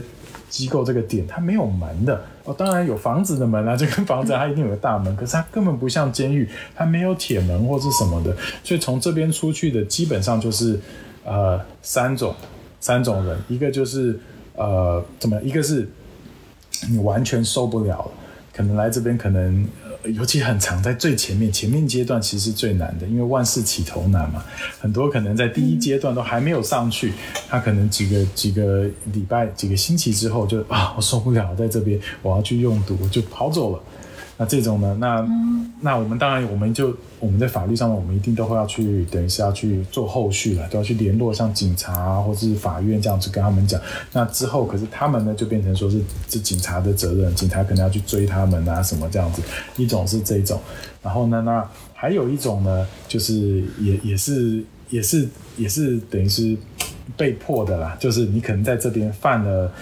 里面的一些呃规，就是规则的禁忌的。因因为它在这里面它还是有一些限制的，有一些大小限制。那小的限制的话，像治疗师就会跟他讨论，然后还有我们的那个上面的经理，大家会讨论你之后可以做怎么改改变。可是有几个是大禁忌，是完全不能碰的三个。那其中个最大最大的当然就是用毒，因为在这边就像我讲这个点，它是没有门，没有什么的。那嗯。啊，我我我就继续讲好，了，因为这个我有的时候自己都会讲的很乱，因为它真的真的就是涵盖的东西太广。然后那你会想说，那你在这边戒毒，你怎么还会用毒呢？那好玩的就在这里，因为我刚才早些时候有提到嘛，就是说他们因为没有门，所以那其实他们呃有的时候，像我刚才讲到说，比如说他们要出去做。额外的这种治疗的时候，或者他们要上法院的时候，有的时候是在这边的智商师或是治疗师赔的，有的时候是其实说把这个责任交给这边的可能第三或第四阶层的这边的治疗人、治疗的人他们去赔的。那他们也会有，就是嗯，中文要怎么讲？抱歉，我每次都卡卡卡的，中文不是很好。没事，你可以说英文。它就是会像 lapse 或是 relapse 那样子，他们也是会有的。就是还是有的，毕竟毕竟就是复发复发，对对，谢谢谢谢，很抱歉，毕竟对，所以我们把这个责任交给他们了。可能第三、第四级的人会带着下面初级的人，他们上法院。可是呢，那你他们出去法院这个几个小时，那我们也让他们完全自由，我们也完全相信他。可是呢，他到底在外面有没有用，你也不知道，我们也不知道。所以呢，其实他这边也有一个规定是说，就是回来以后。马上在在我们的机构，就是你只要不是工作人员进来，全部都要呃做尿液的检查。然后呢，所以对，所以他们其实心里面有底的啦。你们说出去真的在外面，就是就是这种毒瘾复发用的时候回来，然后尿液检查，如果说啊真的是有用，那基本上是没有什么。妥协的余地了。像我在这边工作几年，我只知道有一个，它真的有用。可是后来不知道，它可能有一些隐情，我没有进另外再跟，因为他他那个个案不是我我针对的，所以我就没有再去继续再去追那么详细，我就没跟我上面的领领导再去询问，这样可能领导让他留下，让他继续，他也不错，他后来完成这个疗程了，所以我们都很高兴。可是基本上呢，大部分在中间使用的时候。他就不会给你机会了，你就是因为你已经犯了很大的一个禁忌，他就会把你给踢出去了，这样子。所以你在这边不是说你自己受不了走出去的，要不然就是被踢出去的。那还有第三个，当然就是比较好的，我们希望看到就是你能从这边完成全部的东西，然后毕业出去的，这样子。嗯，对，嗯，请说。听起来感觉特别像一个，呃。我我一我一我一方面想起了自己读初中和高中的学校的经历，就感觉那个整个的时间安排设置特别像，只不过我们学习的不再是关于这个世界的知识，而是关于怎么和自己相处的一些知识，以及怎么去治愈童年创伤的知识。然后另外一方面又感觉特别像是一个模拟世界，就是我们把一些社会规则在这个里面模拟出来，但是友好版本。然后你通在这个模拟世界里面先打关一下，如果你打关出去了之后，你就可以进入到这个社会的世界里面去。真的，真的，真的，真的没有错。就是他们在这边，就让他们适应说外面的世界是怎么样，在这边先适应后，再把它放大，让你真的到你在这边能够能够生存了，能够让你觉得我们觉得你准备好的，把你放到外面的世界。它的概念其实也就是这样子。是的，嗯，是有有人哦，呃，经经过就是这个。呃，漫长的重新学习和自己与社会相处的学校过程之后，告诉你就他发现原来生活还可以这么活嘛？就是他之前从来没有想过生活可以活得这么的健康。原来运动和除草都是一种嗯有益的身心的生活方式。他之前从来没有发现过，然后来这就发现了。有人会给你们这种反馈吗？对我很好奇，就是他们离开正常的毕业之后的，会会留下什么感言？这个，这这个我倒没有没有特别听他们讲说，就是呃，头教授讲的时候，没有没有特别有跟我们讲说，就是哦，会觉得好像。其其实也是有啦，某个角度他们可能不会特别提到说，哎呦，我觉得除草其实是件很健康的事啊，不 会没有没有跟我这样讲过。可是他们当然就是在我们跟他们对话过程会发现说，你看到他们的成长，会觉得很多时候对我们来说，呃理所当然。就我们中文来讲，好多很多事情，我们觉得好像理所当然的，本来就应该这样做。可是后来我做了工作，才发现。我把这个理所当然想的真的好像太理所当然了，因为并不是每个人都像我这么幸运嘛。因为很多人想，他们可能出生或者他们的家庭就已经跟这种社会，就是那种帮派连结，或者被推到这种地方去的时候，他们对我们所谓的，就是我们引号的引号里面讲所谓正常的生活到底是怎么样，他们。并没有这这样子的了解，其实是好像是两个完全不同社会的人。那像刚才头就有讲到，像除草啊、去跑步啊、做运动啊这些，他们可能都没有在他们的人生的经验或是甚至计划里面会去想过这些东西的。那对我们在外面的人来讲，好像这是理所当然的一个大家所谓的健康的生活概念或模式是这样子。对他们来讲，这是一个完全陌生的概念。他们反而是因为经由。这一段时间在这边做治疗，他们才发现啊，原来可以生活可以过成不一样的啦，可以会过成完完全不一样的生活这样子。这是对啊，这是这是这是蛮多会会讲到的这样子。对，蛮多从这边毕业的人他们会提到的，没有错。我想起我自己人生中也有一段类似的经历，就是当时很，嗯，之之前从来没有意识到运动是一件很快乐的事情，然后一，就是当然我的就是并没有类似于像什么上瘾这种这种事情，但是，嗯，也是一经历了一段六根清净，就每天强迫自己过非常规律的生活，然后发现原来有很多健康，然后又触手可及的。获得快乐的方式在我的生活中，但之前在我的意识里面从来没有把自己打开过，我从来没有意识到这些事情是可以嗯获得的。对，然后我刚刚听你讲的时候，我就想到，是不是这些人也会经由这件事情意识到了生命的另外一种展开形式和存在形式？嗯，是的，是的，完全没有错。对啊，因为他们回归回归到，如果能够希望啊正常回归到社会以后，才会发现。原来他可能在做这治疗之前的那种人生，就对啊，那个那个是完全完全跟外面的人在生活是不同的东西，所以回去等到回到社会后才会发现说啊。对啊，我可以，其实可以把这又这又跟刚才洗澡，呃，早些前的时候提到，我可以把我自己过好，因为重心就是回到我自己，我要把我自己的人生过好，这样子我旁边才能把我的，把我在旁边的这些关系跟旁边这些人一起带领着，大家都好这个样子。根据我们刚刚聊的问题，我再补充一点我的想法，就是我感觉，呃，我感觉他们在这个戒毒中心的这个过程，就好像是一个。自我觉知吗？可以这么说的一个过程。然后对于我们普通人的生活而言，我觉得就 James 讲所谓正常的生活，其实我们就也许我们的生活对他们来说已经是他们非常渴求的，但是其实我们倒是没有意识到了。然后，嗯。但但但虽然呃怎么说，就是虽然说他成瘾之后非常痛苦，可是我觉得他能够从那种痛苦中重新再回到那个呃有一些光明的正所谓正常的世界中的那种喜悦，可能也是我们这些正常人很难想象的。是的，所谓的正常人很难想象。所谓正常就是他们的重生，等于就是他们的重生这样子。对啊，然后再与社会做做健康跟啊健康跟正常的连接这样子。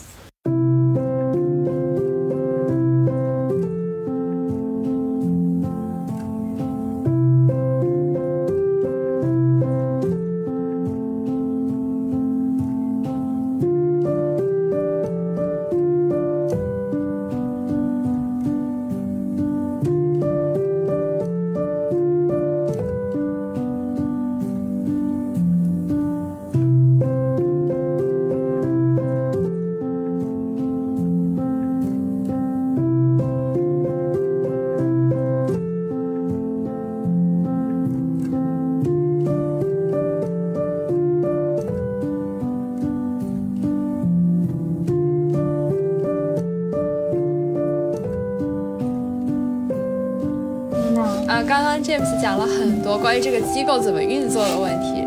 我在想，呃，在除此之外，可不可以给我们分享一个给你印象很深刻的，呃，来到这个中心的寻求帮助的人，他和你之间发生的故事？这样的话，也许听众会有一个更直观的印象。好。好的，可以看到一个更鲜活的个体。好的，好的。呃，我我之前有想了几个，可是我觉得这个大概是我怎么讲，就是跟他的让让我的启发也蛮大的啦。然后呢，他我先讲他，他就是一个大概快要五十岁左右的妈妈吧。当然就是毛利益的，他是个毛利益的。然后呢，那他中间有很多，就像我讲，他可能有法律上的东西，他有小孩的问题，因为他用了毒，所以他小孩呢就从就是新西兰这边的这种啊儿儿童跟青少年，他们一个政府设立的儿童青少年机构 Olanga Tamaliki，这个呃，主持人他知道，Olanga Tamaliki 就把他小孩，就是他的监护权必须要拿走，因为你就是变成说，他们觉得你。这个妈妈不适任这个妈妈角色，所以他就来这边，然后中间都一直做的很好，做的都还蛮好。可是前面呢，刚开始的时候跟他的时候，因为没有那种连接，啊，文化上面又不同，然后我又是男性，他又是女性，所以其实很多很多的不同，那种那种 建立那种。呃，治疗治疗的那种关系建立其实蛮长久的。那他呢也不爱讲话，他刚来的时候都可以看他都低低头的。那 后来我去看了他自己，就是我我去当然有翻阅他的，因为他是我的其中的个案嘛。那我翻阅他的去看他的之前的经历，会很让人心疼呐。就像我讲的，他中间受过的呃那些创伤，刚才涂色还有提到，像他们的女女生很多。性侵啊，然后暴力这种很会很心疼他，可是到最终也是要他自己自己自己自助，旁边人才能帮助他嘛。那他一来的时候都不太讲话，不太沟通什么就，然后那一一直到很久，到大概呃我我觉得大概三四个月以后，慢慢慢慢他才跟我比较越来越敢跟我去讲话了。因为同时我们虽然不希望给他们那种印象，觉得说。我们比较，我们是人员，他们是治疗的。就像我讲，这个机构是大家全部是在同个等级运作的。可是多多少少，多多少少，他们心里面还是会有时候会觉得我们跟他是不一样的人。甚至有一个比较年轻的治疗者，他。每次看到我都跟我就叫我 Mr. James，Mr. James 都是叫 James 老师。我说你不用，我跟你一样，不要我不是老师，你不用叫我 James，叫我 Mr. 就好。他们的观念就还是把我们改摆一个等级。所以我跟这个应该讲这这位女士也是跟她的关系建立了一段时间，慢慢慢慢她觉得啊，可能我可以信任，然后我跟她也是就是真心在这边做我工作，是真的是为了大家好，所以慢慢慢慢才做了连接。那我印象很深的是她。当他到第三还是第四集，就是我刚才讲那个集数的时候，他们被指派的工作责任会更大。他那时候是负责厨房，那他的那个角色其实是厨房的，等于是监督这样子，他要去监督全部人都都都。做菜的时候都有弄干净，因为他们其实有一个在新西兰这边非常注重他们的这种干净 health safety 这样子 health and safety，然后去监督他们把事情做好，然后呢，然后清理的时候厨房是不是都有清理好，电源，然后洗碗机电源都有关掉，这种这种事情这样。那他因为做这个，他就会大他大概会看一下大家谁有来吃饭，没有来吃饭，因为大家其实是要因为一起吃饭的。可是我有的时候其实我也不是这么乖，你看我自己有的时候大家吃饭的时候，我也会就跑到办公室去，因为有的时候真的事情多的时候，像我可能其他的个案明天要上法院，我那个给法官的那个报告还没打出来，就赶快趁吃饭的时候去打，那他就会来我房间敲门，然后那时候关系已经跟他比较建立起来了，然后他就会进来看我就。唉，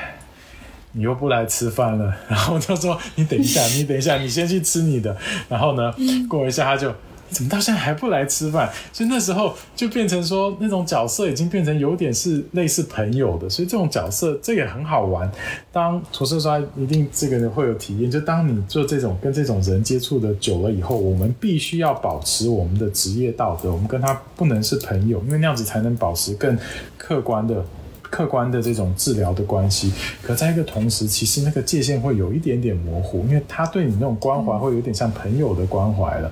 所以那时候我就已经还觉得哦，心里面蛮温暖的，想说还还有个这样一个妈妈还是姐姐的角色来照顾我。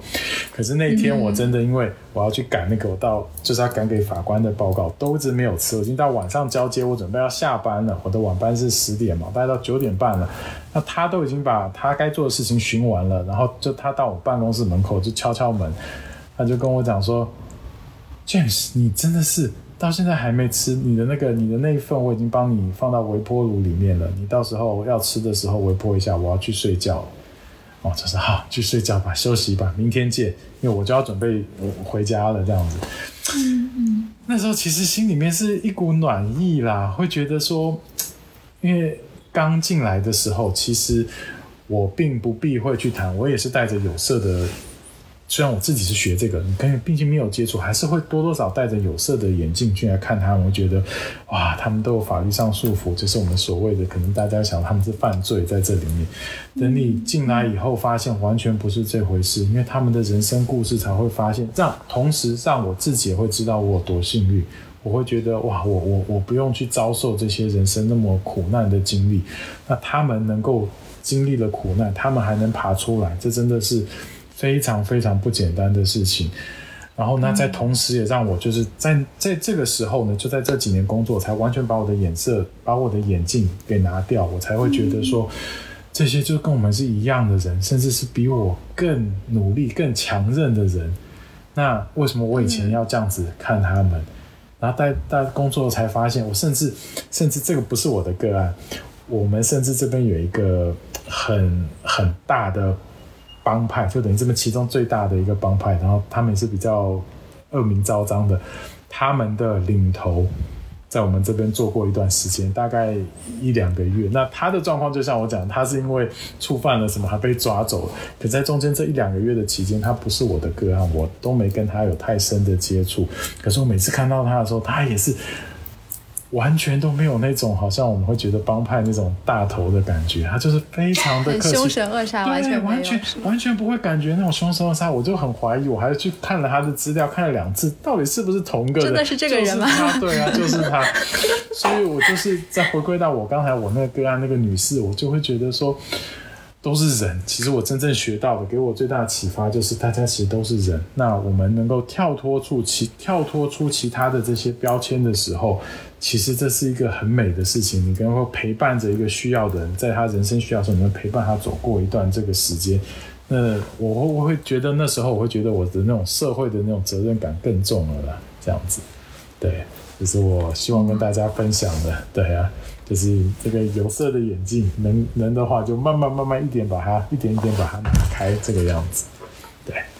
嗯嗯，我我觉得你你你你肯定哦，怎么说呢？就这个拿开的过程，肯定也是因为你就努力了，就因为你你还去看了就对方的那个呃背景资料，然后先是去理解了对方是怎样的成长起来的，可能他也是因为看到。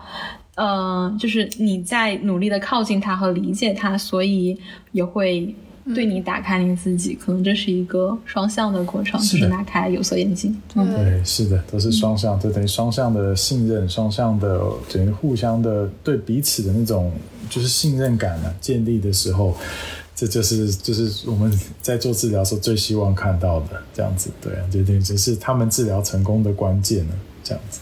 对对，就是说到这个，想要去除自己内心的有色眼镜，或者说呃下意识的歧视，我真的觉得是要付出很大努力的事情。就是我之前觉得是你改变你的观念，你知道这样不对就 OK 了，但其实是一个很漫长的过程。就甚至是说，呃，如果不是像 James 这样有机会和这些成瘾人员一起那么工作的话，我觉得呃，只是按照我们朴素的观念的话，可能很难去彻底的摒除我们之前。受过的教育使我们对他产生的一些潜意识的恶意，所以，呃，所以，所以有的时候可能是因为我现在作为一个呃呃移民的身份，呃，就是 migrant 的身份到了一个新的国家，我会比较多的思考这种问题。然后你会担心你和这里的主流人群不同，会不会招致他人的眼光？然后后来我就想到，其实我们自己本身，呃，在这个。东亚社会受过的那些观念，使我们自己也未必不会成为一个歧视他人的人。所以，呃，这是要双向的。我现在关键就是，如果我希望别人不要那样对待我的话，我是否能够做到真的对其他的所有人也也以这样的平和的平等的心去理解他们，是一个很漫长的课题。是的，是的，是大家大家都要做的课题，真的也而且，嗯，我们啊，在可能某一个人群，我们接触的越少，当然你了解的越少，你对他的问题，就是你对他们当然都是一个疑问，然后对他们的就是。刚才涂色所讲，可能那种，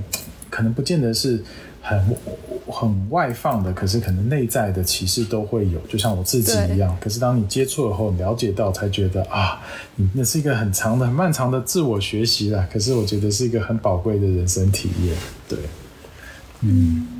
嗯，你你会觉得呃，因为和这些比较极端的。个案经历的情况改变了你跟日常生活中的人的交流的习惯吗？呃，我我有我之所以有这么一个问疑问，是我刚刚突然想起来，之前我还在跟涂色刷讲，就是聊天的时候就聊到说，我们对于日常生活中跟别人聊天的时候，呃，接触的时候，你依然心里面有可能会下意识的对另外一个人产生。呃，评判这种评判可能并不是有色眼镜，但是就是你会觉得这个人的个性怎么是这个样子的，这个人怎么是，嗯，他怎么会做出这种举动？然后我在想，这些只是一些比较普通的情况嘛。但是因为像 James，你接触了特别特别极端的情况，然后你的这种极端情况会不会改变你在日常生活中遇到普通人的那种心理的状况呢？还是就是没有没有什么改变，只是我自己的一个突然的想法？嗯嗯。投资者的意思是说，就是我跟。这些这些比较个案的接触的话，会不会影响到我跟外面就是日常生活中的观念？对，有没有改变你的观念？对，我我觉得这这个一定是有，多多少少一定是有。那其实就跟刚才讲的很相似，就是可能更加深了我对其他人，就是更更加深了，就是我我我我心中所认为嗯，就是同样引号，我心中所谓。对的事情，他的这种概念，因为像以前我们可能所学的、学做的工作，都会觉得啊，不要去做歧视。可是又回到刚才讲，多少都还是会嘛。然后呢，那。而且还有一个就是像，比如说像种族，在这边因为种族比较多元的，新西兰在美国也是，你可能多多少少你就算没有歧视，也会有那种既定印象，应该讲这种既定印象吧，可能更大于歧视，而是既定印象，会觉得说啊，如果是这种人种的话，那我跟他做朋友的话，我是不是要比较小心？可能有一些人，他们可能他们的文化上面是不是会说是比较呃，怎么讲拘谨一点？或是不是有些人的文化上面可能就是比较随性的，那我跟他们的角度是不是就是你会其实内心会有很多想法，会觉得说你自己就变得有时候不太自在。那可是，在反观我，我跟之前这些做就是做毒瘾的这个呃戒毒所这些人的经验，我就我就也是提醒自己，觉得其实到最后大家都是人，然后那你是有这些文化的影响，会是有你这种成长的影响，可是。怎么讲？它其实不不造成束缚的，因为当这种呃关系建立的时候，就不管是我在这种工作上关系，跟朋友关系，同样的，在它建立的时候，其实很多时候这些事情好像反而没有那么严重了。就是讲文化、语言啊、习惯这些不同，当然他们还是有些人会比较在意啦。我我知道，但是我自己身旁的朋友啊，举个这样子讲，好像也是有点含糊。举例来讲好了。我其中一个很好的朋友，他是他其实是法国裔的，然后呢，那我心里面都会觉得啊，法国人就是可能是很那种罗曼蒂克啊，或者是什么的。然后你去到他家，我一开始第一次去跟他的时候，都还要带着一个红酒啊什么，那时候还心里面很很很会很紧张，想说这么挑的不好，他会不会很挑剔？结果对啊，他根本一点都不在意，因为。怎么讲？就是你当你他把你当成一个好朋友，这些东西都是外面附加的，所以你中间的是他只要看到你的那颗心是很真诚的，跟着他，就是跟着他是要跟他交朋友的。其实，对啊，这些文化啊、语言啊这些东西，其实我觉得它不太会影响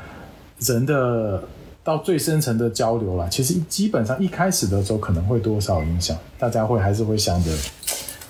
嗯。大家会看，应该这样子讲。一开始交流的时候，你会看到每个个体的不同性，但是如果你能够更开放放下的时候，你会看到更多的是相同性，而不是不同性这样子。那那个时候就是深层的连接可以产生了这样子。那不管是在交朋友或是在工作，就像我讲刚才我我们这种行业，我觉得都是同样的这种想法。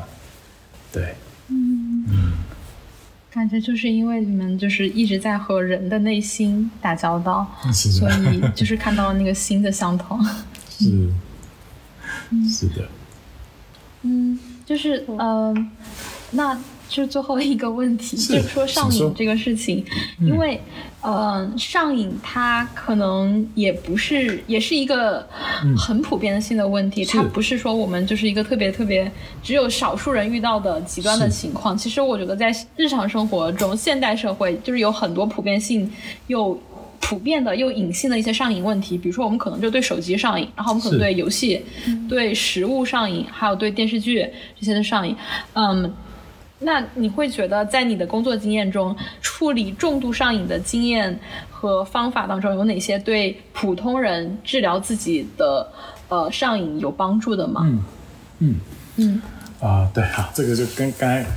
刚才谈的有点类似，就是回回等于是回到刚才，我们再把它拉出来再讲啊，就是成瘾的时候，呃，成瘾这件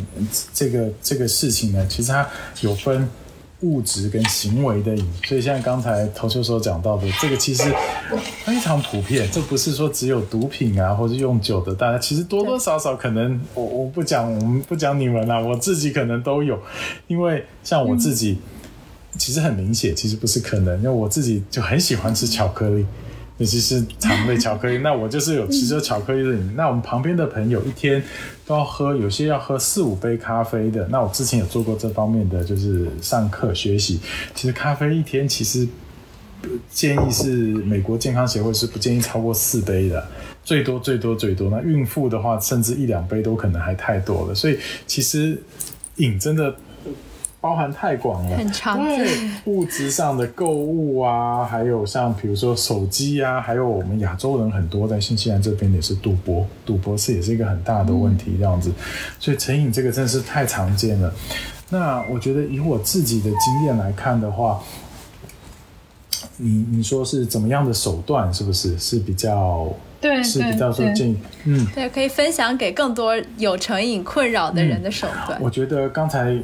前面有提到，就是一个，其中一个就是社会的支持，那一定是我觉得那个一定是很重要的。你就就是说，当你自己。可是这个真要也是要有一点自我认知啊，因为有些人可能他成瘾的，他并不自觉，并不觉得这件这个事情是一个瘾，那可能就会比较辛苦一点。前面他要可能要去了解自己的这个这个行为啊，或者说物质这这种的成瘾。那当当他了等他了解了之后呢，那有社会支持在旁边陪着他，觉得那个那个是一个那个是脱离那个是脱离不了的，不管是哪一个人，你就是你。只要在生活上面有问题的时候，旁边有一个人能够陪着你，就算跟你讲讲话，带着你走那段时间，就一个小时、两个小时也好，能够就是把你的那个心情中那种抒发，主要是让它抒发、抒发过去的那个，就可以让你的瘾就可以比较缓下来了。这是其中一个。然后还有一个我觉得很重要的，就是说你要去呃。大家要真的真的是要打从心底去问说，你的这个手段到底是不是说是合乎呃，应该是是不是能够做的？因为我们我们还有一个受训的时候讲一个做不做得到是吗？对，叫做 SMART Goal，那个这它其实是有不同的含义，就说这个你的这个目标是不是那么的那么的真实，是不是真的能够做得到？跟涂色刷讲的，像我之前呃来来做乐界的，他有些就讲说啊。那我的手段，其中一个就是运动。我说你要怎么去运动呢？他说我下班之后呢，我就去健身房。我说你下班之后几点？啊，晚上七点。那你几点？你七点后你还有体力运动吗？说我可以回家以后再去运动。说你回家几点？八点。那八点的时候，你健身房开到几点？他想想，哎，有些健身房好像八九点就关门了，他根本没有办法去运动。所以你那个想法跟你实际上做的是有差异的。或者还有一个很简单的，我我想到一个就是讲减肥哈。我想可能很多听众也有经历，我自己也有经历。像减肥的话，大家每次都会想说啊。我今天吃完这一顿，下次再减好了。我们家人常常也都这样子，然后我自己的阿姨也是，每次家里面就塞一堆东西。可是后来我就发现，要减肥很大很大的一个有一个手段，就是家里面根本不要囤积东西，你就你就你就买你该吃的这些健康的食品，这些其他的杂食零食都不要买。那像我阿姨，她每次都会堆一堆的时候，你想肚子饿的时候，这就跟成瘾可以做连接。就像他们要成瘾的时候，我就会想到啊，其实这边有一个东西可以让我马上这种满足。那我就会去找他了，那就跟零嘴一样，我就会去翻我们的食物柜。但是当你家里面是空空的时候，什么都没有的时候，你可能晚上八九点肚子饿，想要吃夜宵了，然后你看看手手表，九点钟，我也懒得再出门去买了，算了。所以，所以就是我在想，你自己要把自己目标设定以后，要去看它的那个到底做不做到，它的可行性有多少。我觉得这个是一个很重要的手段，这样子。对，嗯，同意。是的。好的，感觉学到了一些，就是下一次如果自己想要什么，